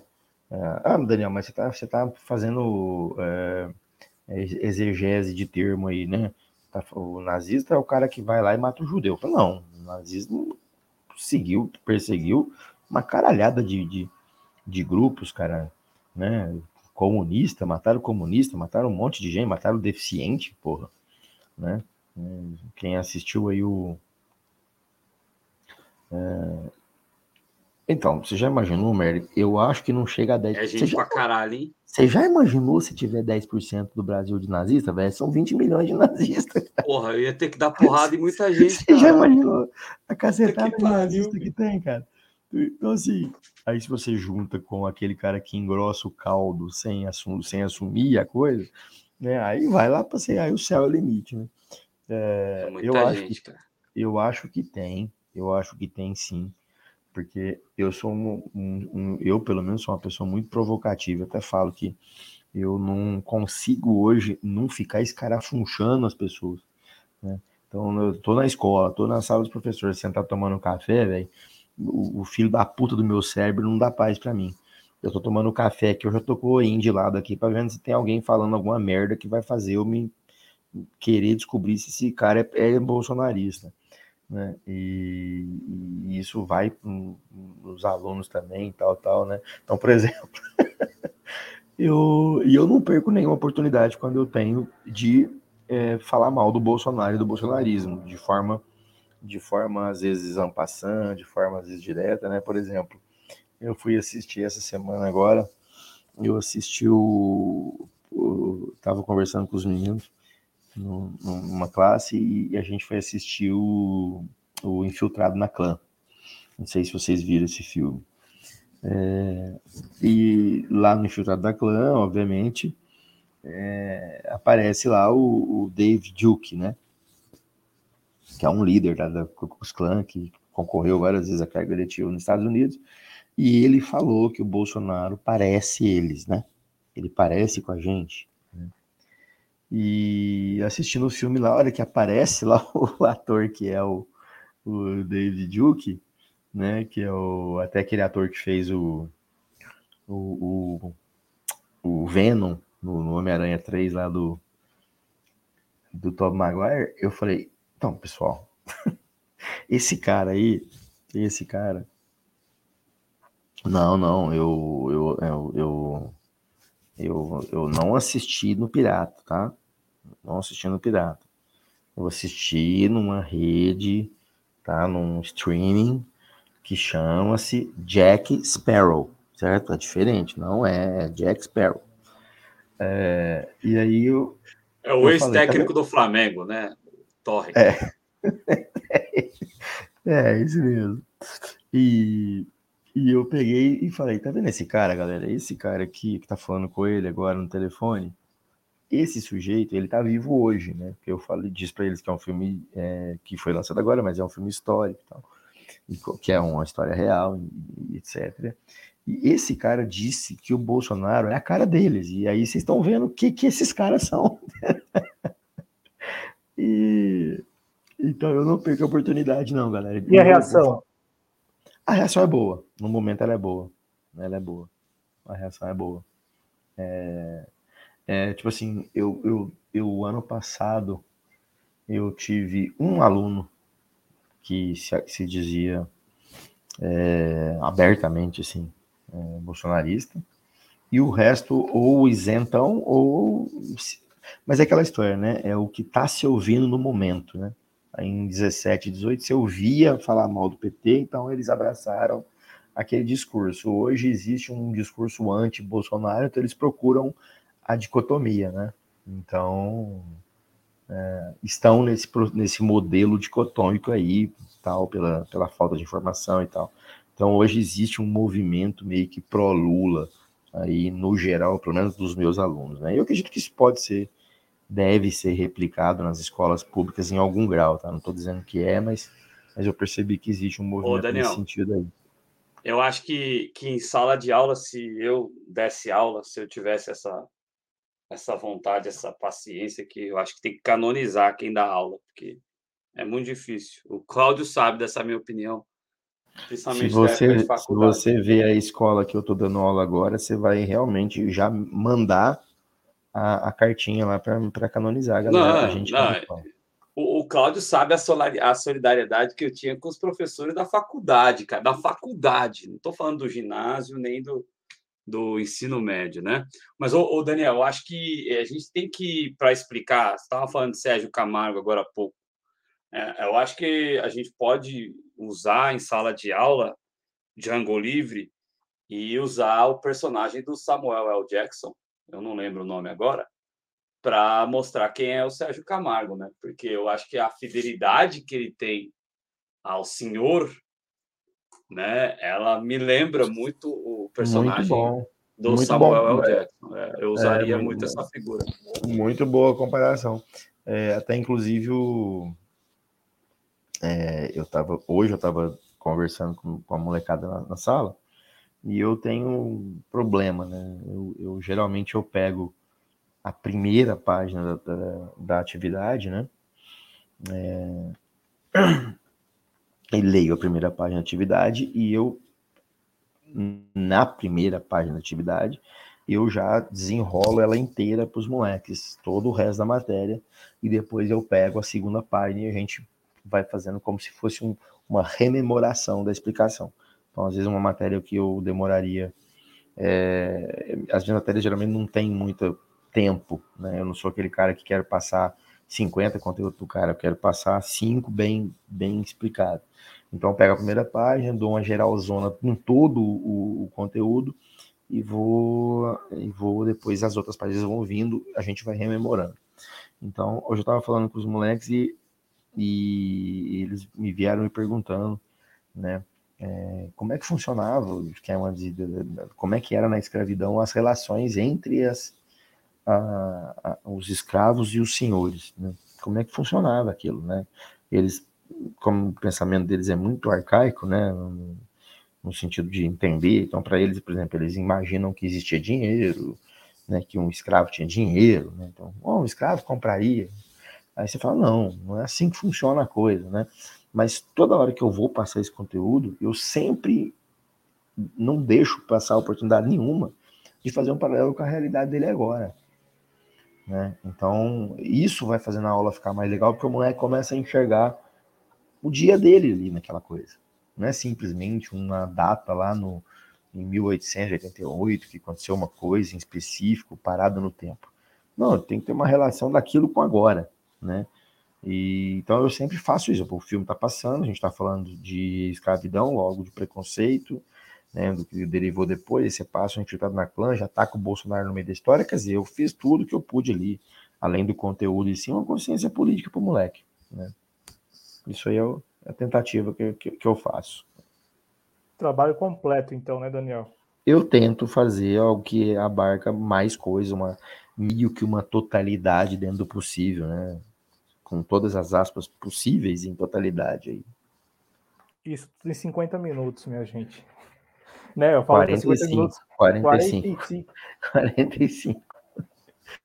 Quantos minutos para colocar a galera para dentro da sala? Ou não tem esse problema? Se for depois do recreio, 15. é, Daniel. É, mas o, o, cara é um monstro mesmo, o Leandro tá falando. É, o Leandro, Sim, 15 Leandro é minutos depois do recreio. Não, depois do recreio não dá, Como é não, é né? É? O Leandro também é professor, Nossa, Daniel? Não sei, cara. O Leandro é muito jovem. Eu já vi o Leandro hum. já numa foto. E a gente já conversou umas vezes. É, mas o Leandro é muito jovem. Tem muitos professores aqui que, que, que frequentam o nosso meio aqui, viu, cara? Muitos mesmo, né? Ah, no, lá na nossa comunidade é o que mais tem. Tem muito professor. Ah, o Leandro é licenciado, ó, tem uma licenciatura, tá, já cursou licenciatura. Pois ele pode falar para a gente aí o que, que ele estudou, porque a gente nunca falou nada sobre isso. Mas aqui tem muitos, tem advogados aqui falando com a gente, tem professores aqui. Aquele Leonardo Maldonado tá sumido aqui, ele é professor, tinha é, outros que, que no, no, no Merlin também, que são professores, então tem muita gente aqui. Aliás, eu acho que a maioria dos meninos aqui tem uma formação muito boa, né? Esse chat nosso aqui é um, um chat absurdo em termos de, de preparo, né, cara? É isso aí. Daniel Faleiros, do canal Barba Dialéctica, com a gente aqui, já quase uma hora da manhã. Adriano Garcia, fica à vontade. É para a gente caminhar aqui. É isso aí, Cláudio. É isso aí. Não, bacana, mais uma vez aí, conversar com o Daniel, né, sobre esses assuntos. É, é, a gente falou, acabou falando pouco, a gente focou muito no, no Monark, né, por conta do, do que ele fez e tal. É, sobre o Adriles, a gente lembra que o Rodrigo Constantino ele foi uma época é, entre aspas, demitido da Jovem Pan, né, que no seu, no, na sua área voltada à política é uma coisa tenebrosa, né? E, e, e tempos é depois é clã? ele é clã, né? Eu, eu ia deixar para você falar. Não, é que eu, eu, eu, fico triste porque eu tenho pessoas que eu admiro que trabalham na editoria de esportes, né? Que inclusive é a minha área. E eu fico, porra, mano, por que, que esses caras estão trabalhando lá ainda, entendeu? Eu fico meio chateado. É... é porque vai acabar, Adriano. Isso aí é só uma fase, né? O dezembro está aí, janeiro de 2023, é só uma transição. Logo é, a, Jovem Pan, a Jovem Pan vai voltar a ser democrática? Vai ser não, vai, vai, voltar a criticar o governo Lula, mas sem essas pessoas por perto, né? As pessoas voltam para o seu devido lugar. Cê, ô, ô, Cláudio, você acha que essas pessoas vão voltar para o esgoto mesmo? Não, não é voltar para o esgoto. Que... Não é voltar para o esgoto, é voltar para esses, para essas, esses locais, né, esses espaços que eles têm hoje, que, que não são espaços assim. Elas vão virar o Lacombe. É isso que você está dizendo? Não, não. Elas é vão virar irrelevantes? Não, elas vão voltar. o Lacombe é irrelevante. Essa, essas dia. pessoas, elas pagando bem, elas fazem de tudo, né? Então, o, Augusto Nunes é diretor de redação do R7 até o final do ano. Ano que vem, como dentro do script, deixará de ser é, é, tudo dentro do combinado, né? Eu, eu, eu sinto dizer isso porque é, às vezes dá a impressão que a gente perde tempo, né? É, fica patinando e tal. Mas eu, eu acho que até o final do ano isso tudo estará se resolvido aí. É, é o que eu, que eu, espero. Eu espero não, é o que eu vejo, né? O pessoal pagando bem, eles fazem de tudo mesmo, né? O Augusto Nunes é o mesmo, Augusto Nunes da vez é de 80, de 90, de, oh. da, da, primeira década de 2000. É, o grande, eu acho que o grande exemplo disso aí, a gente está vendo nenhuma misoginia da minha parte, por favor. Pelo contrário, eu sou completamente contra. Mas dois exemplos claros do que você está falando é a abordagem que você tinha há dois, três anos atrás, ou até menos, de, de, de pessoas como a Cantanhede, né? Apesar que ela continua metendo umas que eu vou te contar. E a apresentadora lá do Roda Viva, que eu felizmente esqueci o nome. Como é que é o nome dela mesmo? A Vera? A Vera Magalhães. A Vera Magalhães já né, fez coisas e agora posa de. Aliás, hoje em dia o Dória é democra... o, Hoje em é dia o Bolsonaro agora é, hoje em dia o Bolsonaro é do campo da esquerda democrática, né? O Bolsonaro é do campo da esquerda Mas já falaram aqui no chat que o Geraldo Alckmin faz parte da ala esquerda da Opus Dei, eu acreditei, né? Então, Geraldo Alckmin. Ô, ô Cláudio, aliás, você viu né? O, eu fiz um jogo. Quase que eu meti essa, Daniel. Eu quase que eu meti essa para o convidado que veio no domingo aqui, que conhece muito de Opus Dei. Quase que eu meti essa, só que eu me segurei. Caralho, falar no ar isso, porque caralho. ia tirar esse sarro, não, né? Ah, a esquerda eu... da Opus Dei é o Partido Republicano americano, né? Não, mas é a ala esquerda, é. né? É, é, dentro da Opus Dei tem a ala, a ala esquerda, né? Então, é. a, a, ala esquerda da Opus Dei é o Partido Republicano. Ai, ai, ai. Geraldo Alckmin é foda. Não, é, é, aí eu peguei um discurso do Geraldo Alckmin falando que o PT acabou com o Brasil, e aí eu fiz uma manchete esportiva em cima do vídeo, entendeu? Só para compartilhar aquela aquela sacanagem do, né? Porque, mano, muito esquisito isso. Eu não consigo engolir não. Quem quer engolir que engula. Eu eu vou cada vez, quanto mais perto chegar, mais eu vou zoar com isso. Se é que isso vai acontecer, né? Porque agora, é, né, com essa treta aí do Márcio França, talvez dê uma treta aí, não sei. Que treta? Não, sem chance, sem chance. Sem chance. Você acha, que o, você, acha que, você acha que o Márcio França vai se separar do Geraldo Alckmin? Cara, são triângulos amorosos que, que, que são muito fortes para serem suadidos, entendeu? É, é tipo a, a, é tipo a Carminha separar do Max. É uma coisa que, que é difícil de acontecer, entendeu? O Max morreu, mas morreu lá junto com a Carminha. O Márcio França separado do Alckmin. Eu estou muito curioso para ver como que essas, esses só, arranjos. É só você lembrar se... que o, eu lembro do Dória chamando o Márcio França de socialista no... nas eleições. Né? Ai, meu Deus. É Márcio Cuba, é, é. E esse cara e, o, e esse cara agora representa a esquerda democrática, o Dória, né? Ele, ele falou que tinha que caçar comunista, enfim, eu, é, é, é, é demais para mim assim. Às vezes eu até tenho dificuldade hoje em dia de falar de política por conta da, dessas loucuras que a gente vê. A Neva está dizendo, ô Cláudio, desculpa aí. É Alexandre Pires, eu não estou sabendo de nenhuma treta com ele, não, hein? E olha que eu até achava legalzinho, assim. Gente, deixa eu é, perguntar uma coisa para vocês dois. Curiosidade. Ô, Daniel, rapidinho. Qual que é a treta aí do, do Panuso que eu não estou sabendo? Não estou sabendo, não, não, hein? É que, é que o Panuso é o seguinte: o Panuso eu conheço ele de outros carnavais, entendeu? Sim, o Panuso é golpista, né, cara? O, o, então, é isso que estou falando. Eu conheço o Panuso de ter comemorado a prisão do presidente Lula. Entendeu? Aí, agora, ele chegou, a pedir, ele chegou a pedir desculpa no ar, né?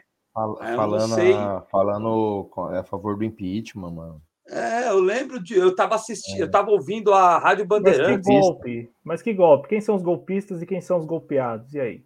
Não, isso aí, isso aí para mim, eu, eu não. É, se, eu, se fizer eu, aliança com o Alckmin, fudeu a narrativa do golpe. Eu sei, eu sei que isso aí é uma, é um tem, tem validade, mas eu, eu acho que isso aí é, é meio que um niilismo maluco. É, foi golpe. Foi demitido da onde? Ah, mas você juntou golpista. Foda-se. Da TV Democracia ele foi demitido ou da Band? Da Band ele foi demitido mesmo. Da, da dele, né? O treino é dele? É, a TV Democracia. É que nem é, é o Monark. Ele é o Monark 2, ele foi demitido do, negócio que está registrado não, no nome ele dele. Foi demitido na Band e na da TV Band. Democracia ele segue lá. Ele é, segue a Democracia lá, né? virou isso, um canal no YouTube, né?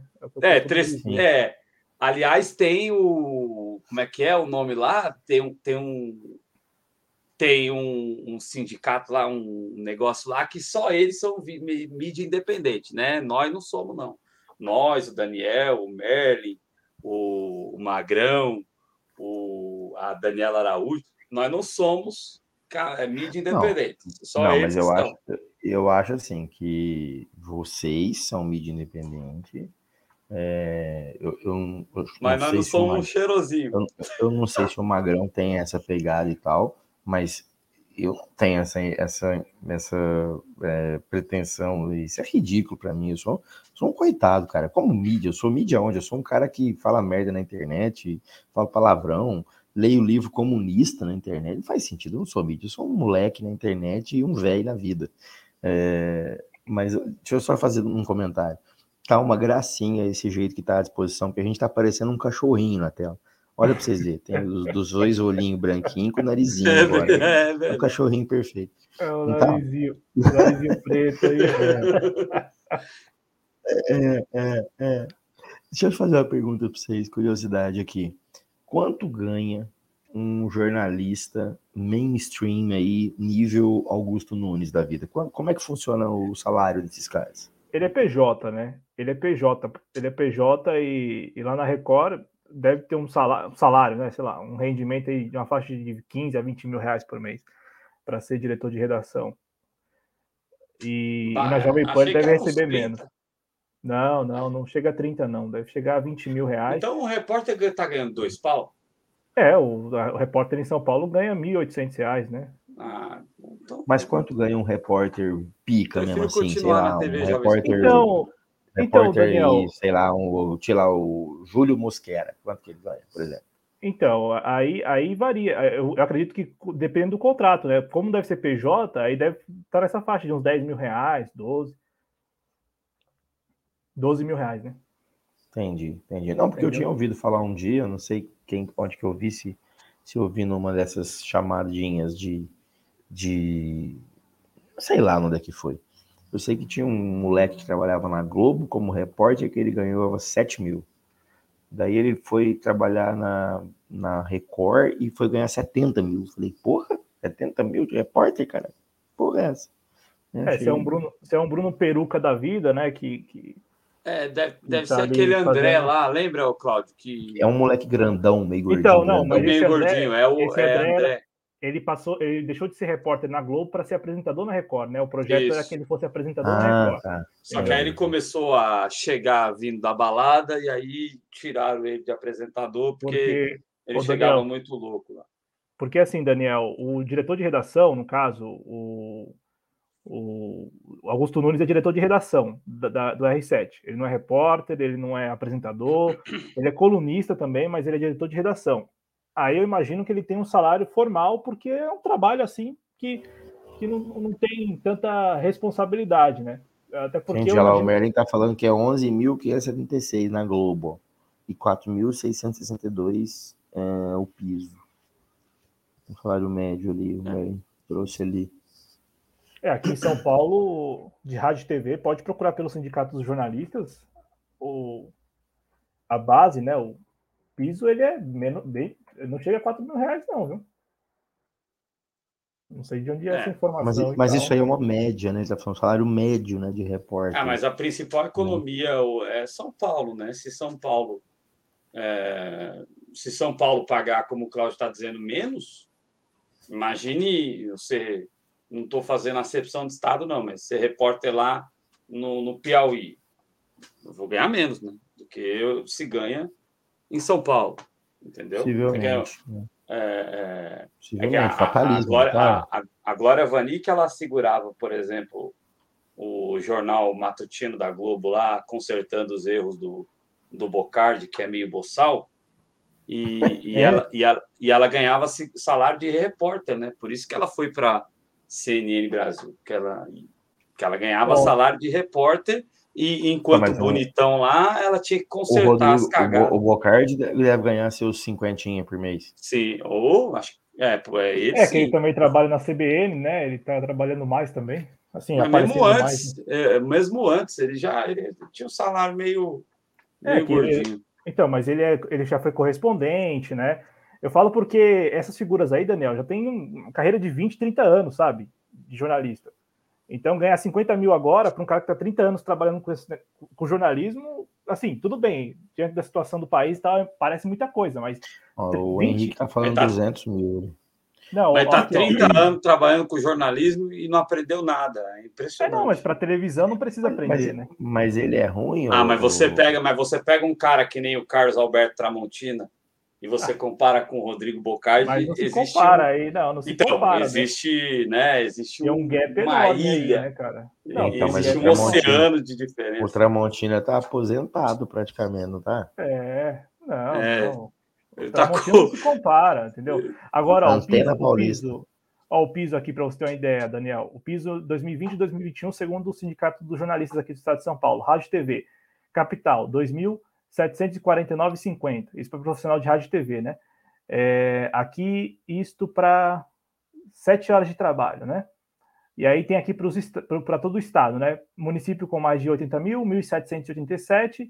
Município com menos de 80 mil habitantes, 1.720 reais. É... E tem aqui também, cadê? Porra, mano, 60 reais de diferença? Bosta. Agora, por exemplo, assessoria de imprensa, o que mais paga hoje, o que paga bem mesmo é assessoria de imprensa, entendeu? Assessoria que de imprensa, é um imprensa paga muito bem. Paga muito bem para assessor, não para jornalista que está saindo da, Passa, da faculdade. O né? assessor né? do assessor. Porque tem isso também, né, Claudio? É, tem, tem o assessor do assessor. O cara que vai trabalhar mesmo como assessor, ele ganha menos de 2 mil. Eu falo porque quando eu saí da faculdade, comecei a procurar emprego e é isso, Daniel. Você, você quis agora saber não, não, é, só curios... é curiosidade é, mesmo, curiosidade mesmo. É uma profissão muito mal paga, né? Porque também é uma profissão que não tem regulamentação nenhuma, né? Não precisa nem ter diploma para poder exercer, né? Qualquer um pode ser jornalista. Culpa, culpa do Lula. é, e, e, e, e, o pior, Daniel, é que a gente observa, para terminar da minha parte, né, a gente observa que esses caras eles são alçados a posições estratégicas nesse período, entendeu? O Augusto Nunes, por exemplo. O Augusto Nunes, ele era até o governo Bolsonaro, é, ele era apresentador do, do Roda Viva, né? Aí ele começa o governo Bolsonaro como apresentador do Roda Viva, depois ele deixa o Roda Viva para ficar só na Jovem Pan e depois no R7 ano que vem, eu, eu, não duvido nada que ele deixe o R7 mesmo, né, dentro do previsto, porque o R7 pertence à Record, e a Record vai apoiar o governo que for eleito, independente de quem seja, Lula, Moro, quem for, vai estar com, com o governo, é da praxe deles e tal. Lá na Folha Universal, que não é onde o Augusto, o Augusto Nunes manda, a Folha Universal vai continuar compartilhando a opinião que eles têm lá sobre esquerda, comunismo, enfim, tudo que eles vivem falando. Né? A Folha Universal é outra coisa. Agora o R7. É, a Record vai conseguir teve... é, o quê? fazer um giro editorial para. Não, não... não fez? Não fez esse giro editorial do Lula para Dilma, da Dilma para o Bolso... Temer, o Temer para o. É, é, Adriano, é, eu não, eu não consigo, isso, né? eu não consigo enxergar, é muita dificuldade nisso, infelizmente.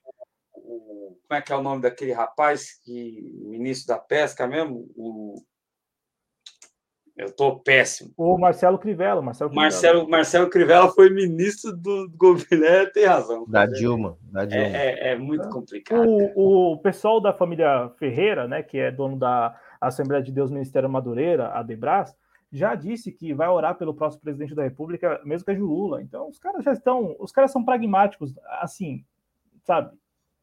Eles Boa querem, noite, Maria Ângela. Eles querem garantir, né?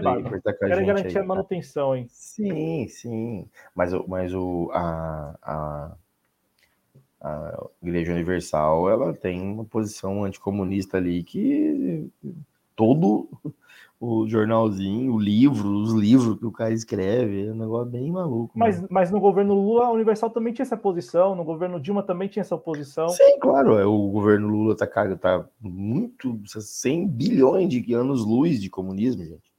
Então, Pode ficar à vontade. Né? Não vai ter nenhum problema, realmente, com um comunismo no governo Lula. Né? ao contrário, né? Bem ao contrário, né? Tem nada a ver. Só vai ter o Constantino falando que agora a Record virou comunista. Porque ele acha, ele acha que o, o, o, a, o, Lula com Alckmin de vice vai ser comunismo, né? Vai, vai ter que ver onde ele vai estar, tá, né? É, vai ter na hierarquia transitória do comunismo, caso o Lula vire comunista, em algum dia do ano ele vai ser presidente, né? Porque tem a hierarquia transitória. Então, em algum dia do ano, nós teremos Rodrigo Constantino dia, presidente.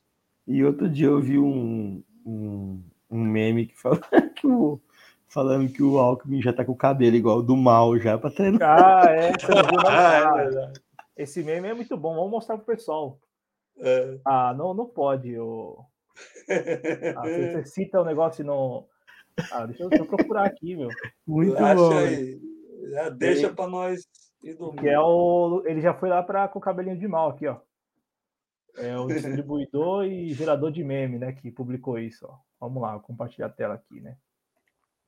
Alckmin, querendo ser aceito pela esquerda, já meteu o corte Mao Tse Tung. Aí tem ele de máscara aqui, com o cabelinho dele, né? Tá aí o Geraldo Alckmin, que vai ser vice do Lula. Impressionante, velho. Capinando, Impressionante. é, mas eu acho que mais engraçado que isso foi ele capinando lógica. Isso aí é o Alckmin trabalhador, cara. Pois é. Daniel, Já pode valeu. viu, o Geraldo de Setung aí já.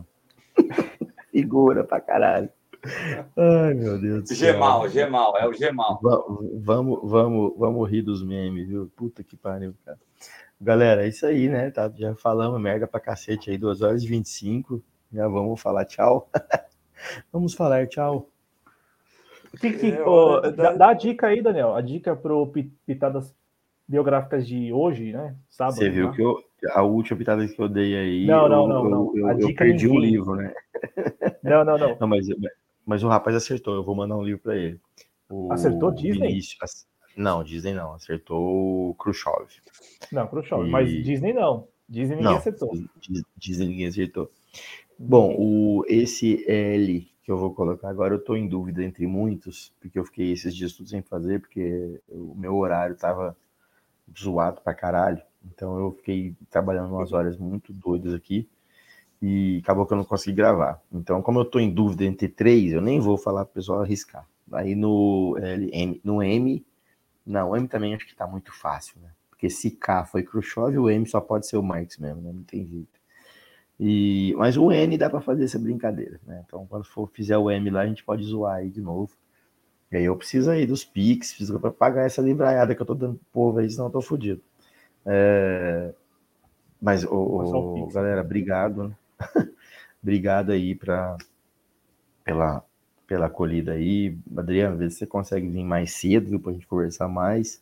Que é bom É, falar cara, eu tô, eu tô meio down, cara. Tô, tô me recuperando do- Mas vai dar tudo certo. fisicamente, mentalmente. Mas Tudo, tudo vai aí. dar certo, meu querido. Fica vivo aí que a coisa vai dar certo. É, galerinha do chat aí, obrigado por acompanhar a gente até agora, né? Um beijão no coração pra vocês e fora Bolsonaro, paz entre nós e aos senhores. Valeu, galera. Valeu, Adriano. Valeu, espectadores. Tamo Se junto. cuidem, viu? Valeu, saúde. Até a próxima. Ah, a próxima é quinto domingo, 19 horas, Clube da Esquerda aqui na TV Jovens Cronistas. Tchau. Valeu! Vai